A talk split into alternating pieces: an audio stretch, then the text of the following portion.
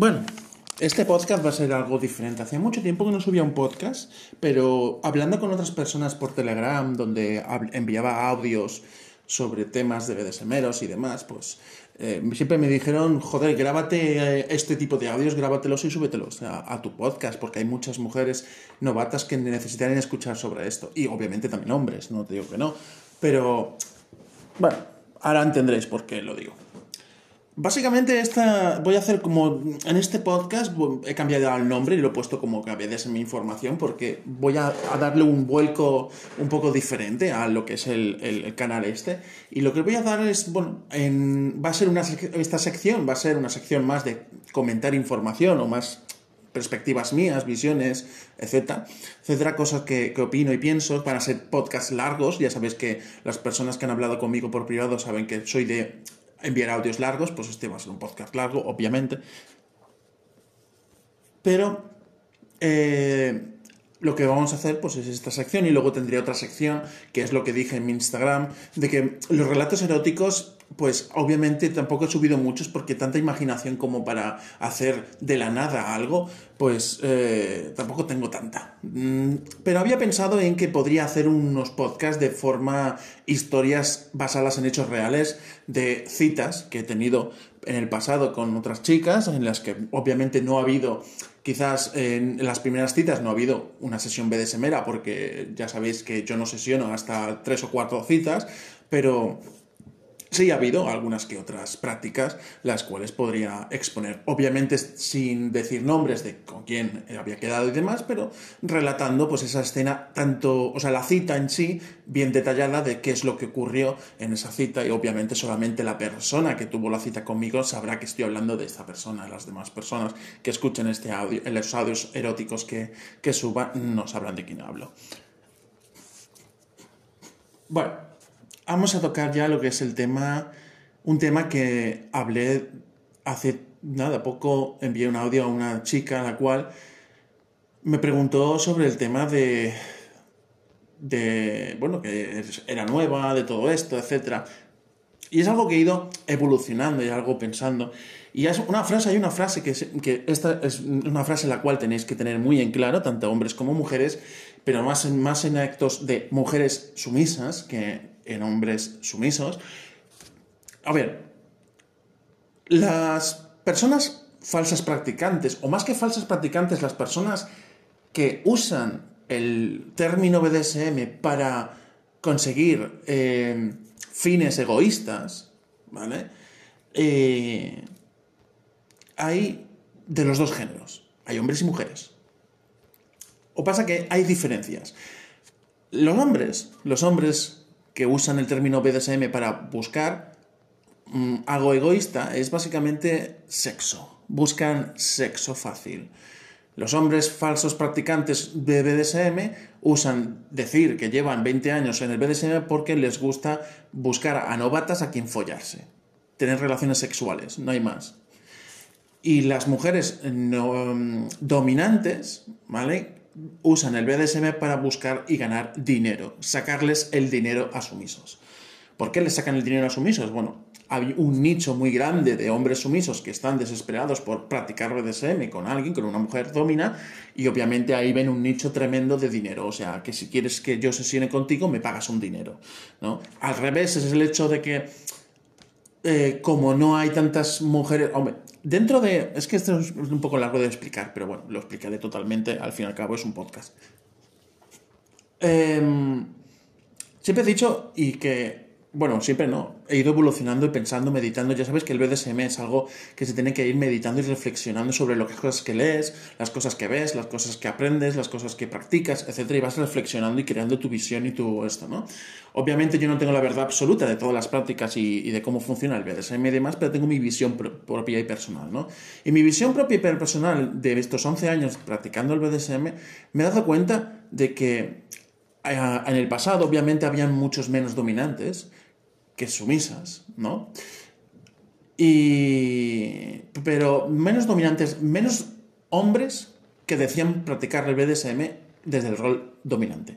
Porque ahora, en la actualidad, podríamos decir que de cada 200 dominantes, hombres dominantes que dicen practicar el BDSM, eh, que te puedas encontrar en Internet, tres, como mucho, son verdaderamente practicantes del BDSM y saben cómo funciona, cuál es la, idea del BDSM, cómo, cómo se, se, desarrolla para tener una relación de ese, etc. Y los otros 197 personas, hombres, dominantes, supuestos dominantes, que practican supuestamente el BDSM, lo único que saben es follar. No hay otra cosa. Ven el BDSM como una forma de encontrar un polvo fácil. No tienen ni idea de BDSM y entran diciendo que practican el BDSM para follar.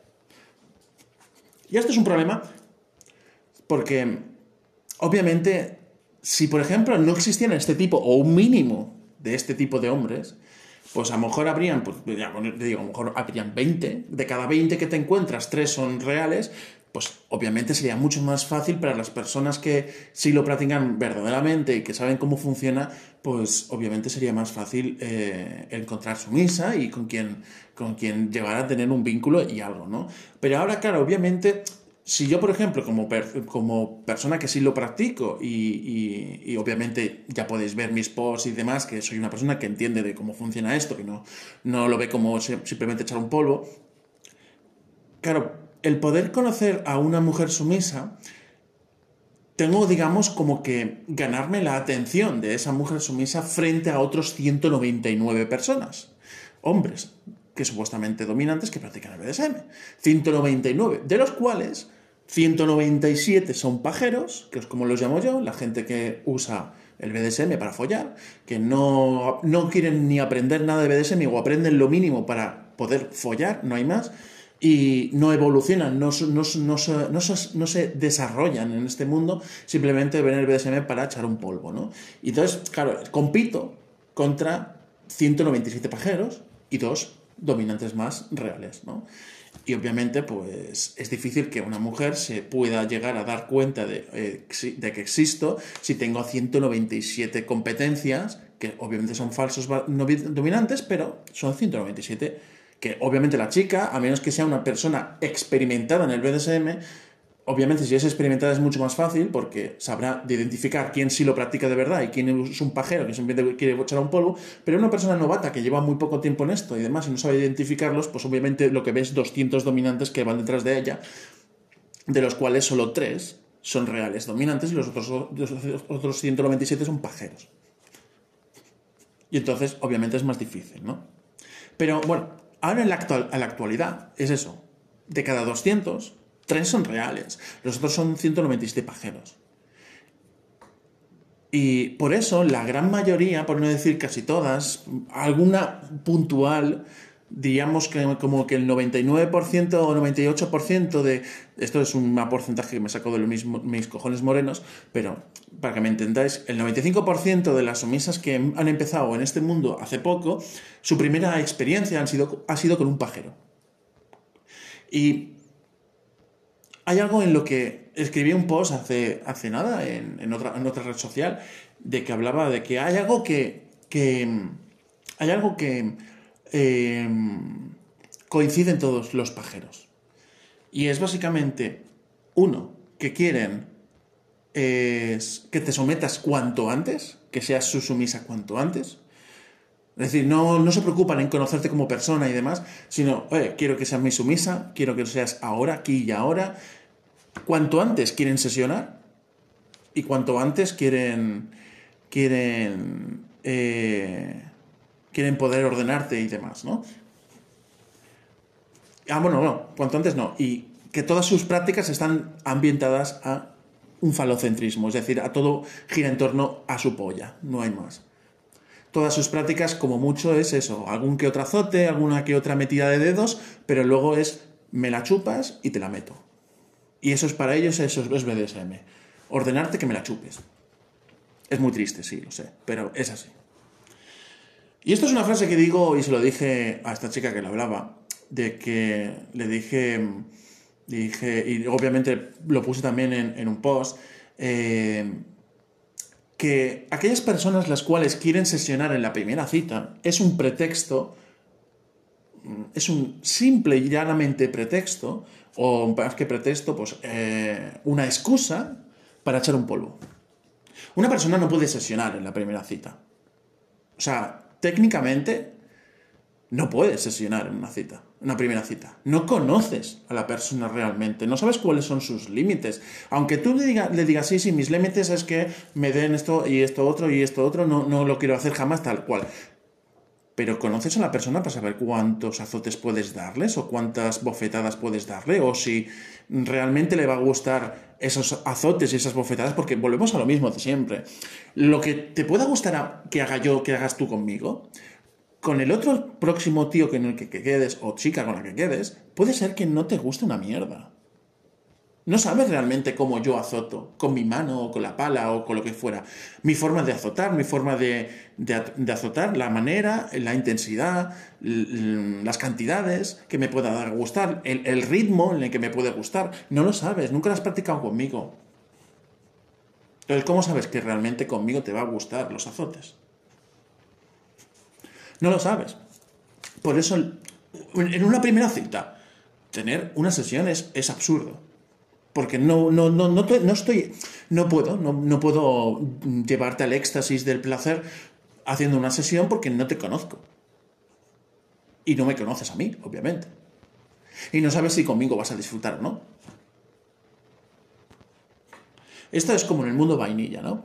En el mundo vainilla es como si te dijera un hombre que para que esa persona busca una relación estable, pero que para poder conoceros en la primera cita tenéis que follar.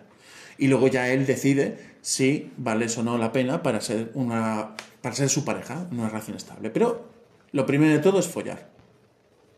Obviamente yo creo que la gran mayoría de mujeres, por no decir todas, eh, no accederíais a, a esos términos. Si estuvierais en una red social en la cual buscáis relación de pareja estable creo que no, no accederíais a que un tío os diga, bueno, follamos en la primera cita y luego ya vamos viendo si, si podemos ser algo de relación estable más. Obviamente sí que accederíais a que si surge guay, pero que un tío venga y te diga, oye, yo busco una relación estable, pero primero follemos.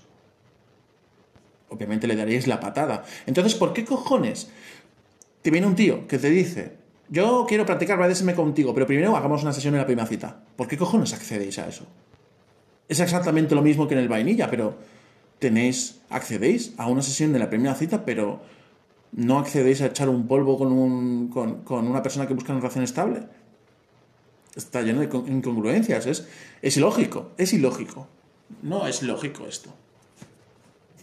Una persona que busca sesionar en la primera cita, y esto lo tenéis que grabar. Una persona que busca sesionar en la primera cita, lo que busca es echar un polvo, es follar.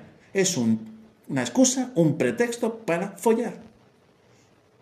Una persona que quiere follar, te lo dice, y punto. Una persona de la cual eh, sea transparente y demás, te diga que quiere follar, te dice que quiere follar. Pero una persona que es egoísta, una persona que es mentirosa, que es mentirosa y que empieza una relación, la que empiece contigo llena de mentiras, te dice, no, no, vamos a hacer una sesión en la primera cita, lo haremos de suave, despacio y demás. Básicamente te está diciendo que quiere follarte en la primera cita. Pero usa el tema de que quiere hacer una sesión como, como excusa. O sea, te está mintiendo en la cara. Eh, y ahora os voy a contar por qué. ¿Por qué es imposible sesionar en la primera cita? Esto se lo expliqué también a la chica en un audio bastante largo. A ver, es imposible hacer una sesión en la primera cita por el hecho de que el BDSM, obviamente esto lo he ido aprendiendo y evolucionando la visión después de largos años y de ir meditando y reflexionando. para, para empezar, la sexualidad es algo mental. Hay una frase que pongo a veces que digo eh, que es, es un hecho verídico, no es lo mismo que te soben el culo delante de tu familia, el cual te va a incomodar brutalmente que te hagan eso delante de tu familia, a que te soben el culo en la privacidad, en un contexto sexualizado. ¿Verdad que la práctica es lo mismo? Que te soben el culo. Es la misma práctica, pero el contexto es diferente. Y en, un contexto te excita y en otro contexto te incomoda. Por lo tanto, eso demuestra que la sexualidad es algo mental y no física. Porque la, acción es la misma, pero el contexto es diferente. la situación psicológica es diferente. Por lo tanto, para empezar, la, sexualidad es algo mental. Esto tenéis que entender. Yo ya lo exploraré más, más, más eh, extensamente el tema de la sexualidad mental y demás, lo que escribí en su día de la sexualidad mental y demás, para exponerlo aquí en el podcast. Eh, entonces, la dominación y la sumisión es un sentimiento, es algo que crece desde la actitud que tienes como parte sumisa o como parte dominante, la actitud que tienes con la otra persona, las interacciones que tenéis mentales y físicas también, no te digo que no, pero también, sobre todo, son mentales, las actitudes, los comportamientos, la forma en la que tú te haces sentir el trato que recibes de esa persona. Entonces, si la sexualidad es algo mental,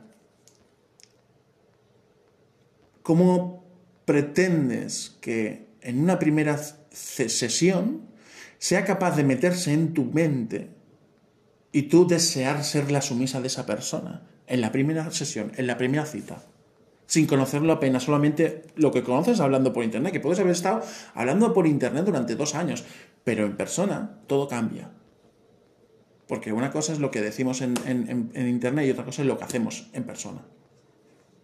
Aparte de que obviamente, pues, obviamente es diferente la situación. El contexto cambia por completo. No es el mismo contexto en Internet que el mismo contexto en presencial, en una cita presencial. No es el mismo contexto. Y por lo tanto cambia todo radicalmente. Lo que te influye el excitarte en una primera cita con una persona en la cual has, conocido vía, virtualmente es por lo que el recuerdo que tienes de esa persona virtualmente, lo idealizada que tienes a esa persona virtualmente. En la internet te ha excitado mucho, te ha gustado mucho, te ha sido muy amable, ha sido muy excitante, ha sido muchas cosas. Pero eso es lo que el contexto en, un, en lo lo, lo no presencial, en lo que es la virtualidad. Pero ahora estás en un contexto presencial. Y por lo tanto, si te gusta y te excita, etc., vas con la idea que te gusta y te excita por el hecho de lo que has conocido virtualmente, pero ahora te toca conocerlo presencialmente. Y el contexto cambia radicalmente. Porque, ya te digo, Mm, cambia tan radicalmente la situación, el contexto, y por lo tanto, presencialmente, no diré por qué, pero es probable, pero diré por qué, es probable que no sea igual que lo que sentiste virtualmente. Puede ser mejor, puede ser peor, pero cambias el contexto. Entonces, claro, yo te hago imaginar el hecho de que te doy unos azotes, que te cojo del cuello, que te cojo del pelo, que te doy unas bofetadas, etc. Yo te puedo hacer imaginar todo eso y tú te lo imaginas, que te lo voy dando, que te estoy haciendo esto, lo otro, y te pones muy cachonda y mil cosas. Pero luego en la presencialidad, con mi mano de un metro noventa y seis, que es una mano gigantesca que tengo, te doy una bofetada con esta mano y a lo mejor no te excita, sino que te incomoda o te duele y no es una buena experiencia. O te doy unos azotes con mi mano, que es tan grande, y tú te lo imaginaste siendo muy excitante, pero mm, con mi mano tan grande te duele de verdad y por lo tanto te incomoda, te duele y no es placentero. Porque tu imaginación, tu contexto era completamente diferente al que estás practicando presencialmente. Y esto es por lo que hacer una primera sesión en una primera cita presencial es una puta locura. Porque todo lo que has hecho es idealizar a esa persona para hacer esa sesión presencial. Pero lo que vas a pasar es de esa idealización virtual a un contexto completamente diferente que es la presencial. Y no sabes cómo lo vas a, lo, vas a, a recibir, a sentir, porque tú has idealizado a esa persona que te ha dicho que te va a hacer esto, esto y lo otro, pero no sabes lo que vas a sentir realmente cuando lo haga. Porque ya te digo, te puedo decir que voy a meterte un dedo en el culo, pero a lo mejor mi dedo es súper grande y gordo. Y no te lo imaginabas tan grande. Y a lo mejor te duele. O a lo mejor te da mucho placer. No, puede ser bueno o malo. Pero, ¿para qué arriesgarse? vamos a, a la ciencia cierta. Vamos a conocer primero a la persona. Vamos a primero conocer a la persona presencialmente sin llegar a hacer sesiones. Conozcamos a la persona. Veamos qué nos hace sentir al estar con esa persona en una primera cita. Y cuando tengas la confianza de saber cómo se comporta y cómo se, se comporta contigo, entonces os planteáis empezar a hacer cositas, poco a poco. No ir directamente al nivel 10, empezar por el nivel 1 e ir poco a poco hacia arriba. Pero al cabo de haberos conocido como personas y de haber disfrutado de la compañía del uno del otro y que habéis cambiado el contexto virtual al contexto presencial y que en el contexto, en el contexto virtual lo disfrutaste, en el contexto presencial, presencial lo disfrutaste mucho más y entonces sigues evolucionando y creciendo. Pero no pases a crecer desde el contexto virtual y creer que vas a ir a la cima sin haber pasado por el contexto presencial. Ir directamente a la cima en el contexto presencial es una puta locura. Y por eso es una muestra de que realmente aquellas personas que buscan tener una sesión en la primera cita es una muestra de que realmente no les interesa evolucionar, disfrutar o llegar a algo, algo bueno en el BDSM contigo. Lo que le interesa únicamente es follar. Porque no le interesa conocerte y explorarte y saber y aprender a cómo ir evolucionando esto. Lo que le interesa es que cuanto antes te vea, antes te pueda meter la polla en tu coño antes pueda meterte la mano. Lo que le interesa es meter mano cuanto antes. Porque si yo, por ejemplo, te invito a mi casa a que charlemos en mi sofá, eso no incluye que haya tú y yo tengamos relaciones sexuales. Ahora bien, si yo te digo que vengas a mi casa a sesionar, eso ya incluye tener relaciones sexuales. Aunque no haya coito, pero incluye que en la sesión va a haber contexto sexualizado y que va a haber algo sexual. ¿Veis la diferencia? ¿Le entendéis? Yo puedo tener relaciones sexuales en la primera cita y no pasa nada. Pero porque la otra persona esté de acuerdo y estamos, está de acuerdo cuando ya me ha conocido presencialmente, cuando ya hemos hablado presencialmente y ya hemos sentido cómodos en esa situación y estamos bien. Estamos bien como para hacer algo que no tiene por qué ser una sesión, sino algún contexto sexual, tipo, pues, besarte, mm, hacerte manual, oral, lo que sea, pero que no es una sesión. En cambio, una persona a la cual te dice de hacer sesión en la primera cita, lo que te está diciendo es que si quedas es para follar. Y hay que follar. Porque lo que quiero es follar. Y como quiero follar, quiero hacer sesión en la primera cita. No quiero quedar en un bar para charlar y luego nada. No, oye, quedamos en un bar para charlar, pero luego subimos a casa para sesionar. Y básicamente lo que está diciendo es que sí, quedamos en un bar, pero luego quiero que subamos a casa para follar. A ver si nos entramos ya.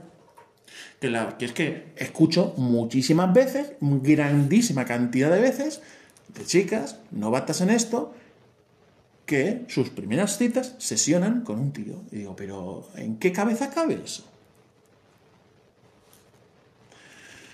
En fin, espero que con esto haya aclarado muchas muchas dudas y hayáis abierto un poco los ojos. Esto es lo mismo en los tíos, ojo. En los tíos es lo mismo. Si quedas con una tía y en la primera día, de, antes de quedar con ella, ya te está pidiendo un tributo económico, a esa persona no le importas una mierda. Lo único que le interesa es tu dinero. No le importas como persona. Le da igual que te tires por un puente. Le da igual. Lo único que le interesa es que es tu dinero. Y cuando cortes el grifo del dinero, por lo que sea, esa persona te va a abandonar y te vas a quedar solo. Y obviamente no quiero que te sientas muy bien el hecho de que te deje abandonado y solo por el mero hecho de no tener dinero. Así que, que sí, me parece muy bien que como hombre mucho te encante la humillación, pero tío, antes de todo eso, tienes que valorarte como persona. Y cuando te valoras como persona, no accederás a, a pagar tributos económicos a mujeres y chicas desconocidas. ¿Quieren un tributo económico? ¿Quieren que les pagues tú algo de dinero? Perfecto, gánatelo. Gánate que yo te pague eso. Demuéstrame que eres una persona que vale la pena darle ese dinero por su tiempo. tengamos una primera cita, lo pasemos bien, que haya sexo o no, no lo haya, da igual, pero que lo pasemos bien, que vea que eres una buena persona, que eres una persona encantadora. Y quizás en la tercera cita, pues me planteé el pagarte un tributo porque me apetece pagarte por lo buena que eres y la, y la compañía que me has dado en estas dos citas que hemos tenido. Y te mereces un tributo. Y te mereces que sea tu sumiso, etc. Porque te lo has ganado. Pero darle un tributo a una completa desconocida es que hay que ser gilipollas. No estás pagando, o sea, no estás en una relación, buscando una relación BDSM, estás buscando una prostituta. Estás pagando los servicios sexuales a una prostituta. Y esto, obviamente, para mí no es BDSM. No es lo mismo follar con tu novia a follar con una prostituta, ya lo sabemos todos. Pues lo mismo es, no es lo mismo tener una relación DS o tener sesiones DS con una chica a la cual haya un vínculo emocional o un vínculo fuerte de entre, entre ama y sumiso a una tía a la cual le estás simplemente pagando dinero para que actúe como tu ama. Porque cuando se corta el dinero, luego búscate la vida porque deja de ser tu ama. Ya no le interesas, porque ya no hay dinero, ya no hay ingresos, no interesas. Ah, pues eso. Hola, ¿qué tal? ¿Cómo va? Bueno, estoy en medio de una partidita y estoy esperando cola y va a tardar, por lo que sé. Sí, bastante. Han, han ido gente. Bueno, el hecho es que vamos a hablar de lo que son, qué es realmente ser llamado amo, ama. Vamos a hablar desde una heterosexualidad, porque soy heterosexual y por lo tanto no voy a estar repitiendo amo, ama, ama, amo, es sumiso, sumisa, amo, consumisa. Nos liaríamos todo el rato. Vamos a decir directamente como que la parte dominante es hombre, cis hetero, y la parte sumisa, mujer, cis hetero, ¿vale? Sí, hay muchas variantes, muchas sexualidades, pero vamos a hablar desde esa parte. Para que no estemos repitiendo miles de géneros y sexos. Y sexo. ¿Vale? Entonces, vamos a hablar de lo que es el vínculo, de lo que es ser llamado amo y de lo que es ser llamado propiedad. ¿Vale? que es esto algo que yo me voy encontrando, lo que es a niveles internet, cuando veo, por ejemplo, un perfil de una chica sumisa, la cual advierte a los navegantes de que él ya, ya tiene un amo, o alguien que conoce desde hace cuatro días y ya tiene amo. Y mm, obviamente mm, está muy como... está fuera de lugar esta situación, por el hecho de que ser, ser, sumisa de alguien, propiedad de alguien, o ser amo de alguien, es algo mucho más profundo que simplemente un pacto de pertenencia, como si fuera un contrato aquí eh, que se hace al, primer día. No. La diferencia entre un play partner y ser una relación de ese, de amo sumisa, es básicamente los vínculos que existen entre estas personas. Unos vínculos muy profundos cuando estamos hablando de un vínculo de confianza, estamos hablando de un play partner, que es como un follamigo o una follamiga con quien practicáramos una relación de, dominación y sumisión, de follamistad, de practicarlo basado en una confianza. Pero sois play partners, no sentís que le perteneces a esa persona. Mientras que en las relaciones amo sumisas son relaciones, algo así como podríamos asemejarlo en el vainilla, que es una relación de pareja estable, pero no tiene por qué ser una relación de pareja estable, oficial, vainilla, sino simplemente es una, similitud, ¿no? Y básicamente es una relación en la que está arraigada muy en la profundidad de unos vínculos muy fuertes entre estas personas. Estamos hablando de sentir que le perteneces a esa persona, a ese amo, le decir que a esa persona le perteneces. No significa ser esclavo y obedecer todo, sino simplemente sientes que esa persona es alguien importante, un pilar importante en tu vida. No es un follamigo el cual acabas de conocer hace dos días, es alguien que, que sientes que es un pilar importante en tu vida. Y eso no se siente en dos días, obviamente. Estamos hablando de una pertenencia, de sentir que le, que le entregas el poder a esa persona de forma especial, no por ser un cualquiera que te encuentras que mínimamente, ha ganado una confianza, sino que la persona de tu amo es alguien que se ha ganado tu sumisión, tu obediencia. O si eres Brad, bueno, en las dinámicas Brad, pues obviamente sabemos cómo funciona. Pero ya me entendéis, la sumisión, la entrega, la obediencia, ¿no? Se ha ganado esa obediencia. Y esas cosas no se ganan en dos días. Entonces, cuando hablamos de, esto, eh, obviamente esto es otro apartado, ¿no? Y es, entra otro apartado más, pues ya sabéis que todo el BDSM está ligado a una cosa u otra y acabas haciendo un podcast de 10 horas hablando de un montón de cosas, ¿no? Muchas situaciones. Pero... Eh, es, ¿cuál, ¿Dónde está el error aquí de que una sumisa diga que es que tiene amo y que, y que tiene, tiene amo y le pertenece a otra persona cuando lo conoce de tres días? ¿Dónde está el problema aquí? Obviamente es en la desinformación que tiene esta chica, o esta mujer, esta persona. Es la desinformación que tiene. Pero entonces, ¿cuál es el problema? ¿Es su problema por no informarse? Sí, podría decirse que también es su problema. Pero aquí entra en que si de verdaderamente esa persona te hace llamarle amo y te hace mm, entender que estáis en una relación de amo y sumisa, también tendrían que hacerte entender que su responsabilidad como parte dominante es enseñarte y entrenarte y educarte y hacerte crecer como parte sumisa. ¿Y cómo haces crecer a una parte sumisa la cual está desinformada? No puede crecer. Si no entiende el por qué hace las cosas, el por qué le gustan, y qué es lo que le gusta, hacerla, ¿cómo la haces crecer? No puedes hacerla crecer. En otro momento hablaremos. Uy, perdón. En otro momento hablaremos de. de. de los cometidos de la parte dominante. Entendemos que la parte de sumisa tiene ciertos cometidos, obviamente, pero es, digamos, es un, un rol complicado de ejercer, pero fácil de entender. En sentido de que. Eh, bueno, ya hablaremos del tema de los roles. Solo quería decir este pensamiento de, por favor, por favor, no, no llaméis amo, ama a cualquier persona que acabáis de conocer. El ser amo de alguien o el ser sumiso de la propiedad de alguien es algo mucho más profundo que el simple hecho de apetencia. Es un vínculo muy profundo que no consigues en dos días.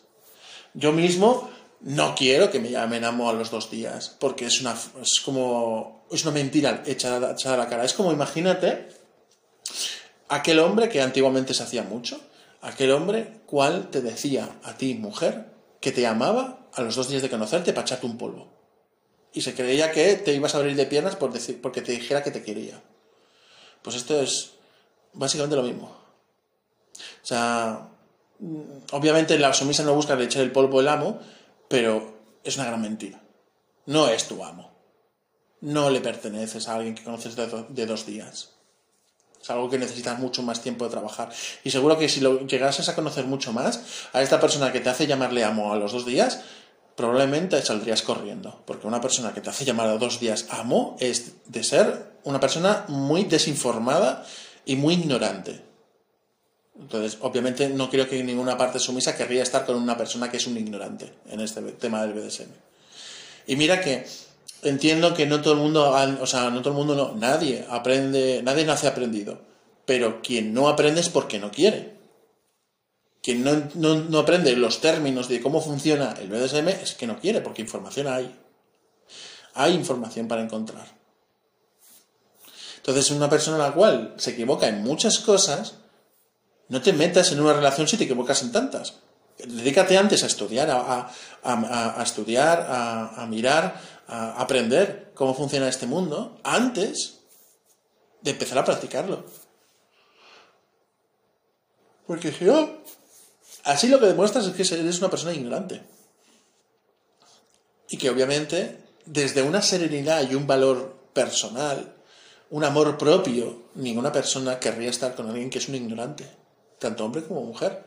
Nadie le gustaría estar con una parte sumisa que es una ignorante y que, que podría haber aprendido muchas cosas y, ni se molesta en aprenderlas por, por propia voluntad. Entonces, que tú quieras ser simplemente un trozo de carne que usar y tirar y, y, ya está, pues bueno, esto es decisión tuya, pero no, no es lo apropiado. En fin, aquí os dejo.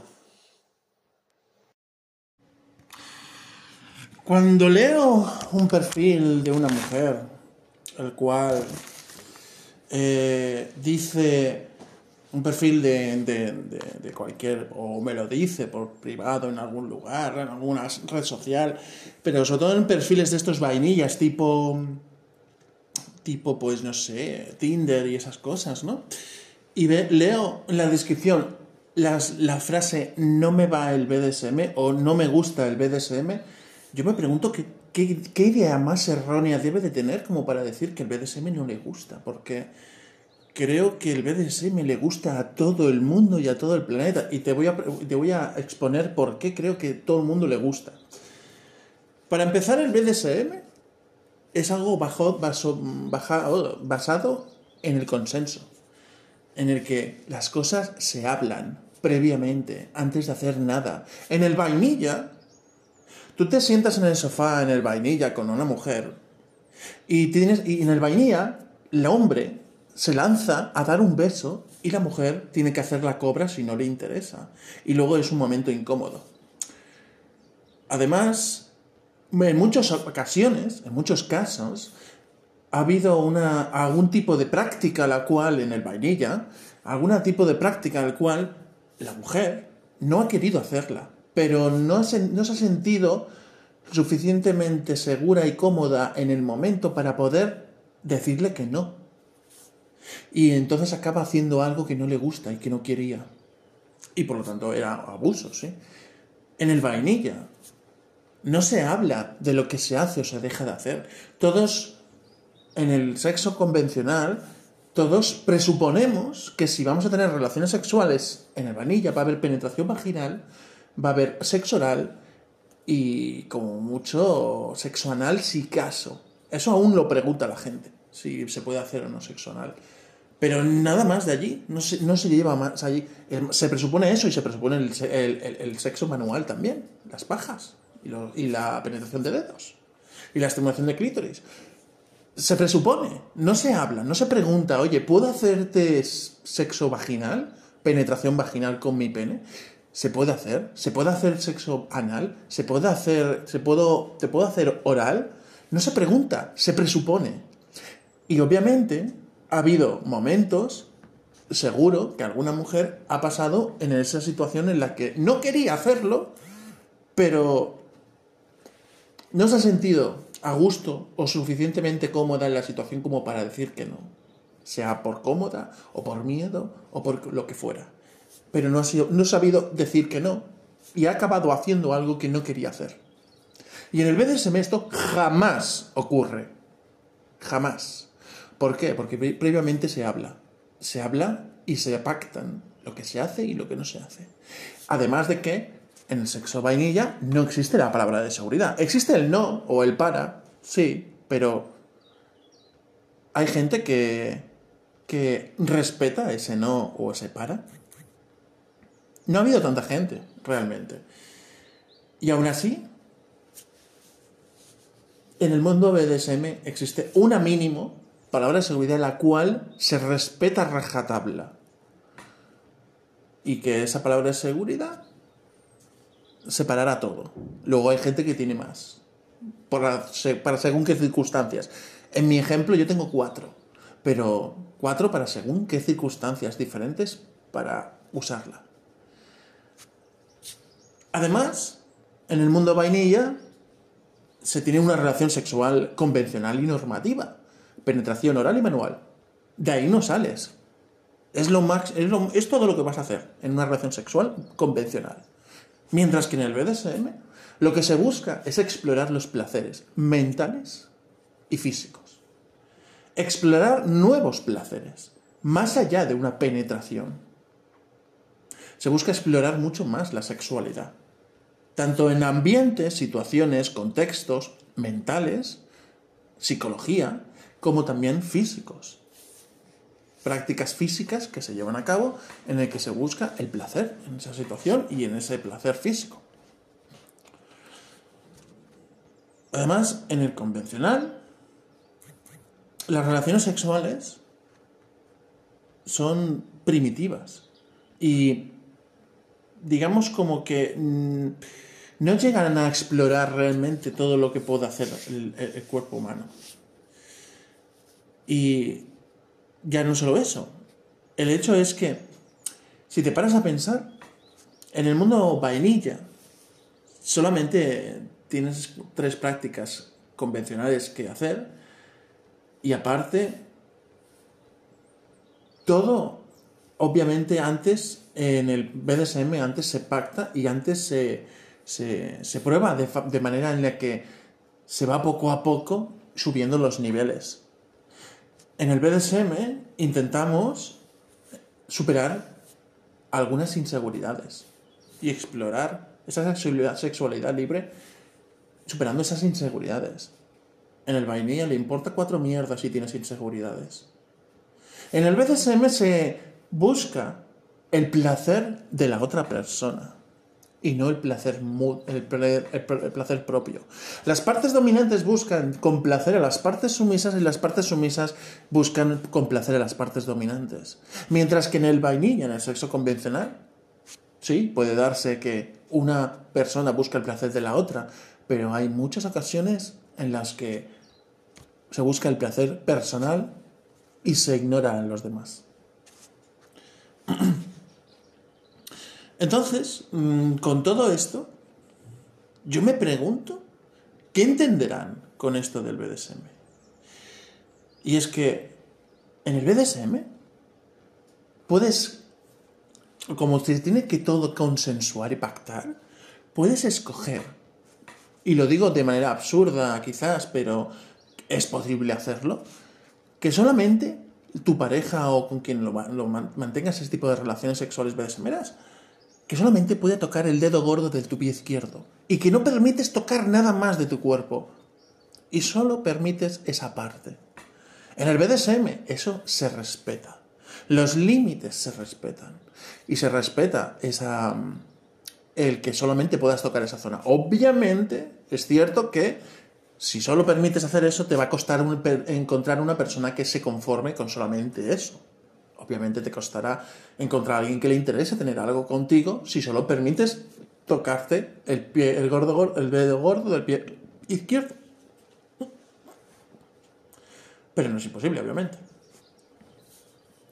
Cuanto más expongas para jugar, más fácil será encontrar a alguien. Entonces, esa es la idea de que mm, la gente no sé qué sabe, qué entiende por BDSM. Porque si la gente supiera que esto es el BDSM, lo que acabo de explicar, dudo que existiera una persona que no quisiera practicarlo. Desde el rol que sea, desde el rol que, esa persona se sienta, sea una persona dominante o sea una parte sumisa. Pero encontraría en esto de la sexualidad alternativa, el BDSM, algo que podría convertirse en la normatividad el querer explorar los placeres. Y no entender el BDSM como algo mecánico. Perdón, el BDSM, el sexo como algo mecánico.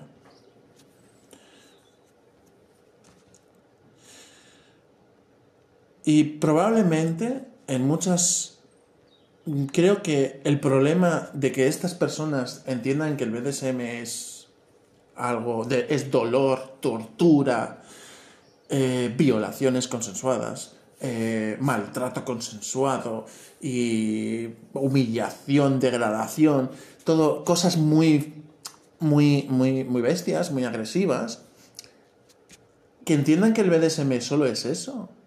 Es que muy probablemente, o no creo que, que lo hayan cogido de, de lo que dicen por internet, porque por internet la mayoría, de, páginas que hablan sobre BDSM no hablan como algo malo, sino realmente como algo bueno. Por lo tanto, lo más probable es que estas personas tengan la idea de que el BDSM es tortura, agresión, violaciones y cosas por el estilo, porque se lo habrá contado a alguna otra persona ignorante que también ha llegado a la conclusión de que, como he visto cuatro vídeos donde atan a una persona a una cruz y le dan azotes en el culo hasta sangrar, eso debe ser BDSM y todo el BDSM se enfoca a, azotar un culo hasta hacerlo sangrar. No hay otras prácticas. Y de esa ignorancia va compartiendo esa ignorancia a otras personas. Y todas se convierten en ignorantes hasta que esa persona ignorante que creía que el BDSM es tortura y se le explica realmente lo que es, cambia su forma de verlo totalmente. Y en, digamos que en la gran mayoría quieren practicarlo y quieren aprender. Porque sienten que es lo que les falta en la sexualidad. Están cansadas del sexo normativo de siempre, de un mete saca, y lo que buscan es explorar placeres nuevos. Y encuentran en el BDSM todo lo que realmente deseaban y todo lo que sentían que querían. Pero bueno, seguiremos con esta, uh, este estigma social hasta que la gente se, se consciente, sea, ¿cómo se dice la palabra? Se, se informe un mínimo para saber cómo es el BDSM realmente. Y cuando se informen y dejan de ser unos ignorantes, volveremos a... y será el BDSM tal y como dije al principio, que todo el mundo le gustaría practicarlo y querría practicarlo. Bueno, hoy vamos a hablar, voy a dejar un post el cual se me ha ocurrido porque he estado visitando mis redes sociales y me encuentro perfiles que digo, wow, tengo que comentar esto porque me parece bastante surrealista, que se ha desvirtuado de una manera, pero tan bestia, desde hace, yo obviamente yo no, no, hace 20 años que practico esto, pero sí que he leído un montón sobre hace 30 años de esto, hace 30 o 40 años, y flipas lo tras cómo se dice lo lo eh, transgiversado se dice. Básicamente lo mucho que ha cambiado. Y lo mucho que se ha desarrollado de una manera errónea sobre el BDSM pero pero pero vamos es que es brutal. Es brutal porque yo me pregunto qué sumisa ¿Qué mujer sumisa le gusta tener de dominante, de amo, un personaje el cual desde el primer momento ha estado babeando por ti? Que ha estado mostrando desesperación por tu atención. O sea, por favor. ¿Dónde está la parte dominante ahí? Si, si la que está dominando eres tú, como mujer, si ese tío a la que le digas que salte, salta por ti y te pregunta cuántos metros. Y, luego, se ponen, luego se ponen perfiles, los cuales se hace llamar dominante, eh, master, master que significa eh, ser eh, amo en inglés, o tener esclava. No veo que tenga ningún tipo de relación, por lo tanto, probablemente se crea que master significa maestro y que es un es el puto amo siendo el dominante. Y, la, foto de perfil que tiene es una foto de su polla dura. O ese es su nivel, el grandísimo nivel. Es que flipo, tío. Flipo. Y por, culpa de personajes como estos, desvirtúan completamente de lo que es el BDSM. Y luego vienen personas nuevas al mundo del BDSM, se encuentran personajes como estos y se creen que esto es BDSM. Y yo, por favor, por favor. Luego, obviamente, conocen a alguien que sí que sepa del BDSM y es que flipan la diferente que es. Pero claro, encuentra a alguien que sepa, porque obviamente hay muy pocas personas. La gente se cree que esto es tan fácil de entender como que nacemos con eso aprendido, el BDSM. No, no, no. Nacemos aprendidos con el sexo convencional. El BDSM no se, no, no, nacemos eh, aprendidos sobre el BDSM. Ni el, sexo king, el alternativo. Esto es algo que se tiene que explorar y se tiene que estudiar, se tiene que investigar. Es algo que se tiene que investigar a nivel teórico y a nivel físico y práctico. Pero también teórico. El sexo convencional lo aprendemos desde pequeños, desde ya mm, desde la primera vez que nos excitamos al ver algo. Y ya sabemos más o menos cómo funciona la cosa. Y al final, a, los, 14, 13, 12 años, ya sabes qué tienes que hacer con lo, tienes con lo que tienes entre las piernas. Entonces, no es nada fuera del otro mundo. Y es que es eso, es, es que flipo lo que... Yo no entiendo el... Que, eso es igual que, que los, los audios, el audio, el audio creo que creé o, o el texto que creé de, de qué cojones haces buscando un sexo normativo de mete-saca en, un, en, el mundo del BDSM. O sea, en, teoría no, no, estás aquí porque estás cansado o cansada del mete saca de toda la vida y quieres explorar un poco más. ¿Por qué acabas con una persona a la cual solo quiere el mete saca? Que centra todo. El, el centro del universo es su polla. O es su vagina. Es que es muy triste. Y es eso. Es eso. Es eso. Mira, un perfil el cual. Claro, me, ha llamado la atención porque lo he visto en un perfil de una chica y se ve la, actividad que hay y ha contestado una chica en plan si, si te portas bien, como si fuera ella la parte dominante cuando ella en su perfil pone que es sumisa y, y, y pone algo así como pone Dice, Dios, asiéntate en mi cara. Wow. Flipo. A ver, las dinámicas, cierto es que las dinámicas prácticas no hacen al rol. Quiero decir que como parte dominante me puede gustar que me, se, me, sienten en la cara, pero no sé, ese, ese mensaje me, me, suena más a desesperación, a, joder, estoy muy cachondo, necesito follar y ya las pajas no me llenan. Eh, voy desesperado por la vida. Porque luego entras en su perfil y entras en su actividad y puedes ver como por ejemplo, en serio, ojalá algún día verte en persona y ver cómo mi polla se esconde entre tus enormes tetas. Ese es su mejor comentario a una foto de una mujer con sus pechos desnudos. Ese es su mejor comentario.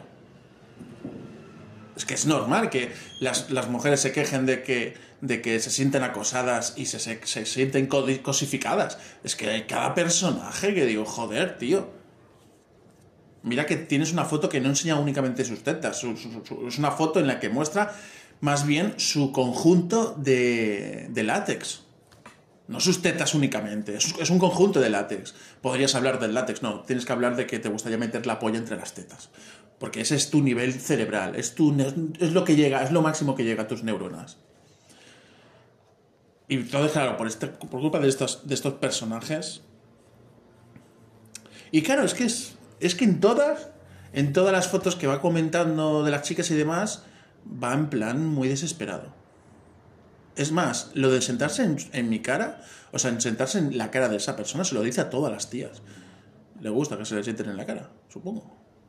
Pero sí que es cierto que lo de sentarse en la cara de, un hombre suele ser ambientado más a la sumisión y no a la, dominación.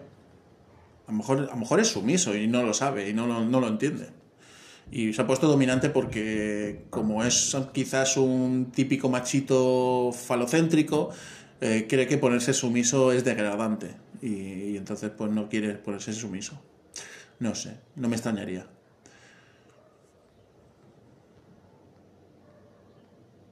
Pero es que es eso, Dios, pero ¿cómo estás tan buena? ¿Y cómo no me he cruzado contigo por la calle? Te reventaba pues normal que nadie se quiera cruzar contigo por la calle, con, esas, con esos mensajitos. Es, no sé, tío. Y de este personaje, es, este, este perfil es muchos más, ¿eh? Muchísimos más igual. Igual, actitudes totalmente sumisas, totalmente babeadoras, que, que para su cumpleaños hay que regalarle un babero o varios, porque los va a gastar de tanto usarlos. O sea, babeando completamente a todas las mujeres que ven en la, en la página. Y entonces es cuando yo pregunto, ¿estas personas acaban teniendo algo con alguien? O sea, yo, em, cuando hablo de, cuando, ¿os acordáis que hablaba de un audio que hablaba sobre la sensatez? Sobre la importancia del SSC y la sensatez. Em, o no sé si era un post escrito. Eh, yo no entiendo cómo, o sea, lo que necesitamos es que para practicar BDSM tengamos una cierta madurez mental, con esa sensatez mental, de saber que si te quieren cortar el brazo y demás, pues obviamente eso no se hace porque no es sensato que te corten un brazo, ni es seguro, pero, pero bueno, sensato menos. Y, por mucho que te digan, no, esto es BDSM y tienes que permitirme cortarte el brazo. ¿De verdad vas a acceder a que te corten el brazo? No, ¿verdad? Pues entonces no, no, no accedas a cosas que no creas que sean sensatas como tener en la primera cita una primera, una primera sesión, la primera cita. Eso no es sensato. ¿Por qué accedes a eso? Por mucho que te digan, no, es normal en el BDSM. No, no es normal en el BDSM. Es normal para los pajeros que van desesperados por follar. Y entonces te dicen, vamos a hacer sesión, porque si te dijeran, vente a mi casa para follar, tú le darías la patada y le dirías, no busco echar un polvo, eso tengo Tinder. Pero ahora bien te dice, vente a mi casa que hacemos sesión, ahí sí, ahí accedes, porque la palabra ha cambiado. En vez de follar, ha cambiado a sesión. Pero básicamente vas a hacer lo mismo, follar. Solo que cambia la palabra. O sea, por favor. Y a mí me frustra este tipo de perfiles, porque de cada 200 que te encuentras en Internet, de cada 200, 300, 500 personajes cada vez más que te encuentras en internet que se hacen llamar dominantes, que luego que, hablas por privado y te dicen que llevan, no sé, 3, 4, 7 años en esto y todo eso, y que tienen este tipo de actitudes y este tipo de, es que actitudes, formas de ser, formas, formas de ser no como personas, sino formas de ser en el BDSM y, conocimientos y demás, y dices... Y claro, luego hay pues personas que acaban pues desengañadas, acaban desilusionadas, acaban eh, malheridas por, por, alguna práctica la cual haya, se haya hecho de mala manera Obviamente, si no tienen ni idea de BDSM, menos va a ser saber de prácticas. Em, o acabe, pues yo qué sé, traumatizada. Y diga, es que el BDSM no quiero volver a probar el BDSM porque esto es muy peligroso. No, perdona. Es que lo que practicaste no era BDSM. Lo que practicaste es tener una relación con un pajero, con un desesperado, con un tío que es un enfermo, que va desesperado por echar un polvo o desesperado por tener alguna esclava sexual a alguien a quien meter de hostias. Mm, que su fetiche no es tener una exploración sexual y disfrutar y, y, que bajo un espacio seguro, etc. No, su fetiche es cogerte y reventarte. Y luego mandarte a la mierda. Eso no es BDSM. No entra en los principios del SSC. Entonces, claro, es eso. Es eso te encuentras estos personajes y te crees que esto es BDSM. No lo es. Y entonces se mancha mucho lo que es la idea del BDSM. Luego veremos, vemos posts y publicaciones y artículos de gente, feminista sobre todo, que habla de que el BDSM es misógino y es un. es un. es una continuación del machismo y del patriarcado y mil cosas. Y digo, no, porque todo esto es bajo consensuado. Ahora, obviamente, claro. O sea, lo que pasa, que claro, hablan, en el artículo lo que hablan son de estos personajes de estos personajes que pegan palizas y luego desaparecen, o que no hacen aftercare, o que mm, se le sopla el consenso. coño, si, si lees el, artículo de este tipo de artículos, eh, diciendo que el BDSM es misógino, maltratador y, violador y abusador, si lees eso, ese artículo pensando en este tipo de personajes, obviamente todo lo que dicen es, es cierto. Es, cada, cada punto es cierto. Y tienen razón. Si lo ves pensando en ese tipo de personajes. Pero si lo ves como lo veo yo, ese escrito no tiene nada que ver. Nada que ver. Las partes dominantes nos desvivimos por la felicidad de las partes sumisas. Ya no solamente la felicidad, sino también el placer. También que disfrute, que explore, que se sienta segura, que, que le guste todo esto. Que le guste cómo llevamos las cosas, las riendas nosotros. Somos, siempre se dice que somos los, las partes dominantes, somos los sumisos de las sumisas. Nos dedicamos a, a hacer crecer a esa persona con la que estamos. Bajo nuestros criterios, obviamente, pero nos dedicamos a que crezca como sumisa y como persona. Y entonces es eso. No sé si que tenía pensado hacer un escrito hablando de esto también en vez de solamente el audio no sé si hacerlo no. No, a lo mejor no lo hago. No lo hago y lo publico con mi podcast. Porque también es que a veces pues, no me apetece escribir y esta vez no me apetece mucho escribir. Pero nada, quería hablar de este tema de que, de que es surrealista. Y de por favor que cuando veáis. O sea, vosotros entended que la parte dominante es una persona a la cual eh, transmite, transmite eh, que entiendo que no sea en el primer minuto, pero ciertamente transmite una confianza y transmite ese deseo de, de la parte sumisa en querer seguir a la parte dominante. Transmite admiración, devoción, etcétera, ¿no? Para que se cree esa sumisión. Y una persona a la cual te va babeando en cada foto, obviamente eso poco vas a... O sea, quien tiene el control ahí es ella. La parte sumisa es la que tiene el control. La parte dominante, ese hombre dominante va desesperado por obedecer todo lo que tenga que obedecer de una chica para poder acostarse, de, acostarse con ella. Eso es ser sumiso. Eso ni siquiera es ser sumiso, eso es, es ser un desesperado. Y en el mundo de las relaciones del BDSM, normalmente, digamos que las partes dominantes lo que hacen es primero crear un espacio seguro en el que te sientas segura para poder charlar abiertamente, disfrutar alguna que otra dinámica, algún otro juego en el que disfrutes de la dinámica y que eso vaya creciendo a que tú quieres más. Y entonces ya empiezas a sentir la sumisión por el hecho de que cada vez quieres más y cada vez quieres mm, entregarte más y cada vez quieres ceder ese control a la parte dominante con la que estás conociendo. Y ahí es donde se va creando esa, esa sumisión. No es una parte dominante la cual te hace sentir que eres un objeto sexual eh, desde el primer momento y que, y que se nota que va desesperado y babeando por ti. Y que tú eres la que decides dónde, cómo y cuándo tener algo con esa persona. O sea, es surrealista. Es al revés. La parte dominante es quien decide dónde, cómo y cuándo se, lleva a tener, se llega a tener algo. Y la parte sumisa es la que se entrega a las decisiones de la parte dominante. Entonces, en fin. Muy triste todo esto. Hola, ¿qué tal? ¿Cómo va? Este podcast lo estaba pensando desde antes de ayer en cómo hacerlo y cómo hablar sobre el tema. Em, porque quería desarrollar lo que es, porque siempre hablamos de el SSC, pero quería desarrollarlo un poco bastante más. Es decir, expandirlo, explicar mucho más allá de simplemente lo que significa la S, la S y la C, ¿vale? Explicar un poco más y explayarme más en ello, porque realmente mucha gente, incluso en el mundo del BDSM, sabe que existe lo que es el SSC, pero realmente no entiende lo que significa. Y muchas, hay muchas faltas y muchas, eh, eh, muchas problemáticas en el mundo del BDSM por culpa de, no entender lo que es el SSC. Vamos a partir como que la definición de SSC y de sus siglas.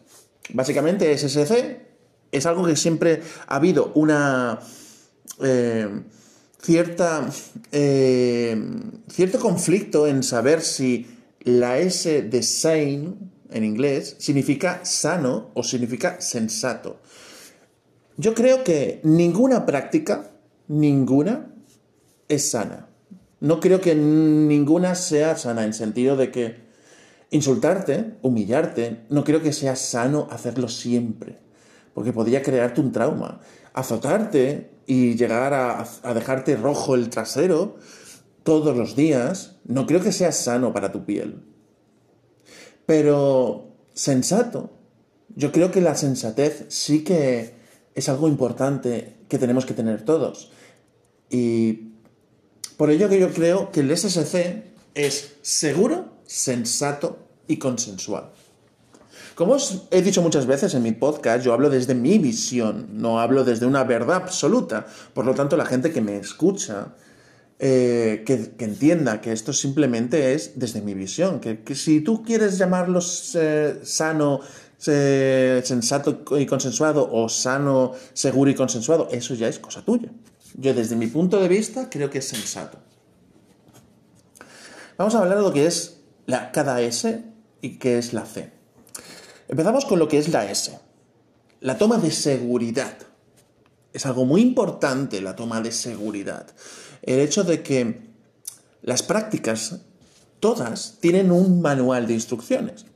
Algo así como información en el que podemos encontrar tanto en internet, en revistas, como incluso por personas que enseñan esto, sus, mm, digamos, unas reglas que seguir para la seguridad de los participantes.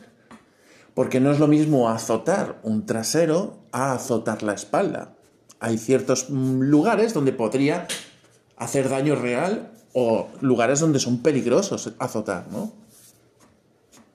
Por eso es importante que mm, la seguridad es ante todo muy importante. Eh, siempre hay que tomar una seguridad. Y ya no solamente a nivel físico, el saber cómo se tenga, cuáles son las tomas de seguridad en las dinámicas y en las prácticas, sino también la seguridad a nivel psicológico y a nivel físico respecto a la relación que pudieras estar teniendo. Una seguridad en la que esa persona tuviera un espacio seguro donde sentirse en una seguridad para llevar a cabo dinámicas y prácticas alternativas. Por lo tanto, la seguridad no es únicamente las dinámicas, sino también la responsabilidad de la seguridad física, psicológica y sexual, ¿no? Por lo tanto, la seguridad es mucho más amplia que simplemente el tomar unas ciertas seguridades en dinámicas. Por eso incluso cuando se habla de las responsabilidades de la parte dominante, la responsabilidad de la seguridad de la parte sumisa, de su seguridad psicológica, física y mental, eh, perdón, eh, física, mental y, o sea, física, psicológica y sexual, eh, también obviamente se habla sobre también las dinámicas y también las todo aquello que se tenga que aprender para sobrellevarlo en buen estado todo. Bueno. Em, eh, eso sería lo que es la seguridad, ¿vale? Es mucho más extenso que únicamente saber cómo funcionan las prácticas y las dinámicas. También las partes sumisas tienen que aprender a crear un espacio seguro o crear una seguridad para ellas mismas para posibles, pues, mm, cosas que pudieran ocurrir durante su, su, exploración, ¿no? Y tomar una seguridad, por ejemplo, lo que es las palabras de seguridad son una seguridad. El hecho de empezar desde un nivel 1 hasta un nivel 10 es esa toma de seguridad de ir poco a poco, paulatinamente, ¿no? Y hay muchas de lo que es la seguridad. Ahora la sensatez, que es justamente la palabra y la sigla menos usada en el BDSM para la gente nueva en el mundo. Aquí el problema es personas que acaban de entrar en BDSM y no saben lo que es. Y no saben cómo se practica, o no saben cómo se lleva, o no saben lo que significa cada cosa. Entiendo que el BDSM cada uno lo practica como le da la gana. Todo. Lo único, lo único que es una verdad absoluta es que el SSC siempre tiene que estar implícito, pero no explícito. Podría ser explícito, pero se toca más a lo implícito. ¿Cuál es la diferencia entre explícito e implícito? Explícito sería como que esa forma de llevar a cabo las relaciones BDSMeras es única y exclusivamente bajo un SSC, no bajo un RAC, un PRIC o un 3C o 4C, sino únicamente como el SSC. En cambio, el implícito haría referencia a que todas las formas de llevar, todas las formas de llevar las dinámicas en el BDSM, tiene que haber el SSC, es decir, practicar un SSC con rack, un SSC con prick, un SSC con 3C y un SSC con 4C.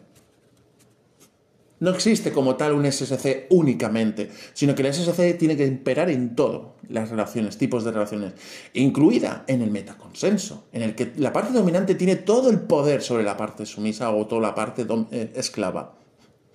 Y que, aunque la parte esclava no tenga límites, porque en la esclavitud entrega todo el poder, en un metaconsenso, aún se sigue imperando en el SSC, en que tenga que ser las prácticas que se lleven a cabo bajo ese metaconsenso seguras, sensatas y consensuadas.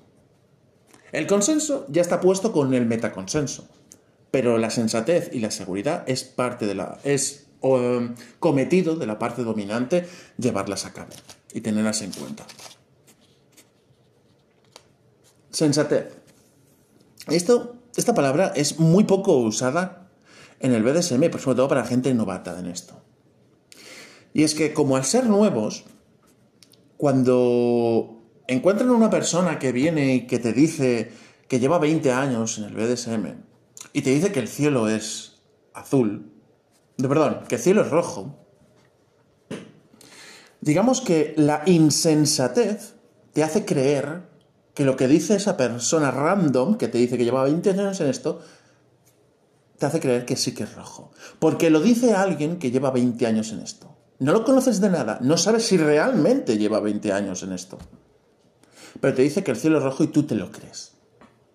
Porque lleva mucho tiempo. La sensatez del SSC sería corroborar, corroborar y comprobar que su, que su argumento sobre que el cielo es rojo es acertado y cierto.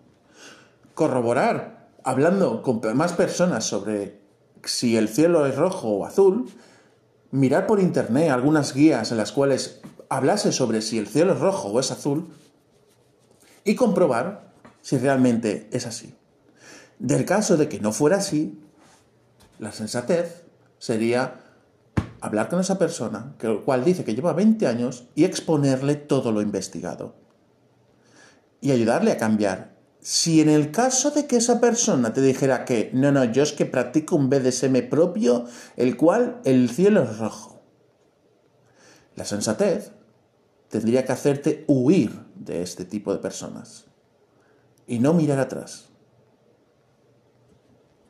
La sensatez también incluye otro tipo de relaciones. La sensatez te diría que siendo una persona novata, nueva en todo esto, no entrarías en un metaconsenso con alguien que acabas de conocer y que dice que te va a enseñar. Entrarías en un metaconsenso si estuvieras plenamente informada o informado sobre lo que es el metaconsenso y cómo se lleva.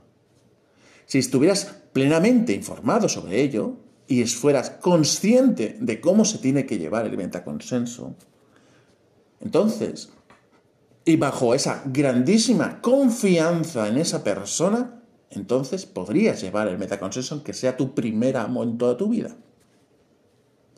Porque dentro de la sensatez, te has tomado la seguridad de saber que cómo funciona el metaconsenso y además confías plenamente y darías la vida por esa persona. En ese caso sí podrías llevar un metaconsenso.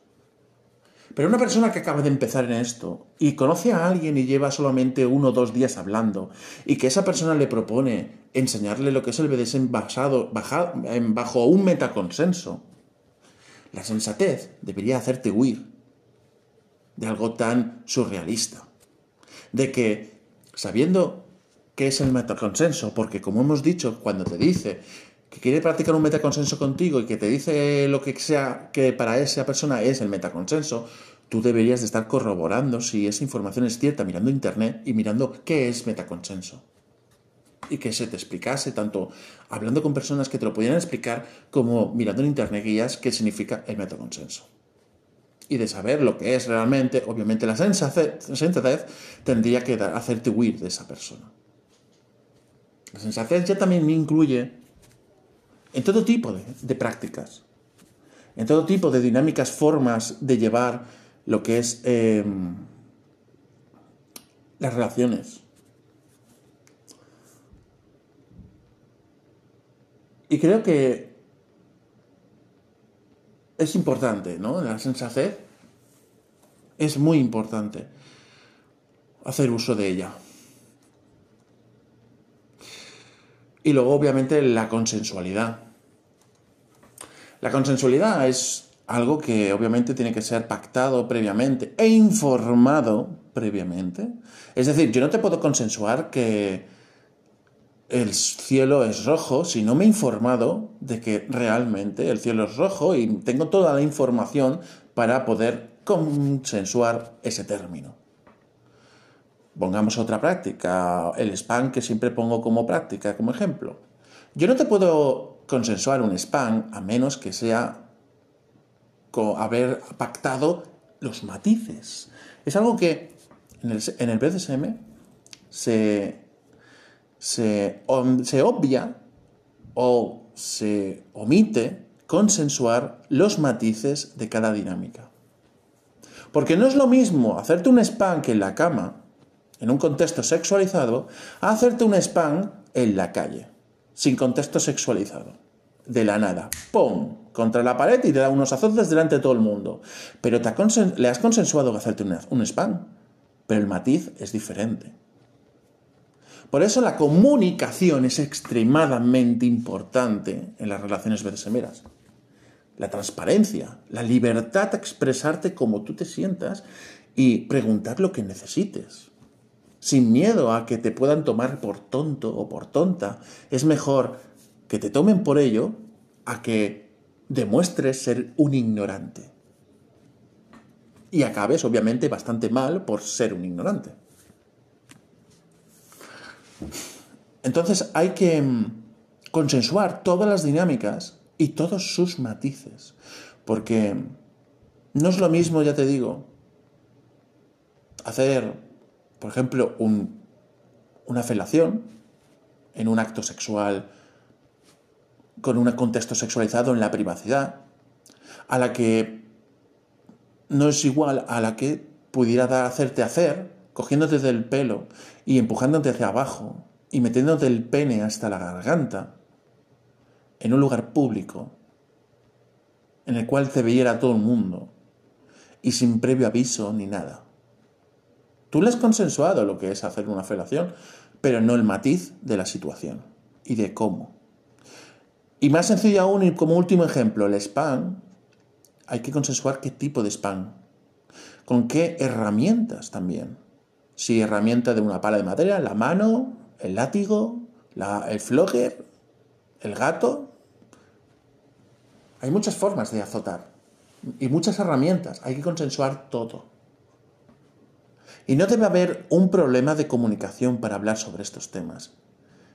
Un problema de charlar abiertamente de que te gusta una cosa u otra, o no te gusta algo, o te incomoda algo. Tendría que haber más un miedo a, a que se pueda sentir decepcionado de la parte dominante por el hecho de que no confíes para expresarle todo lo que tú sientas, al mero hecho de contarlo, miedo a hacerlo por miedo a que se sienta, a que no le guste lo que le estás diciendo. Obviamente la parte dominante le importas y la parte sumisa también.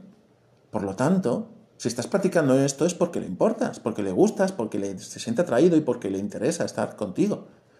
Por lo tanto, explicarle todo cómo te sientes proporcionará una más información sobre este tipo de relación que estáis llevando y podréis, digamos, evolucionar e ir creciendo juntos.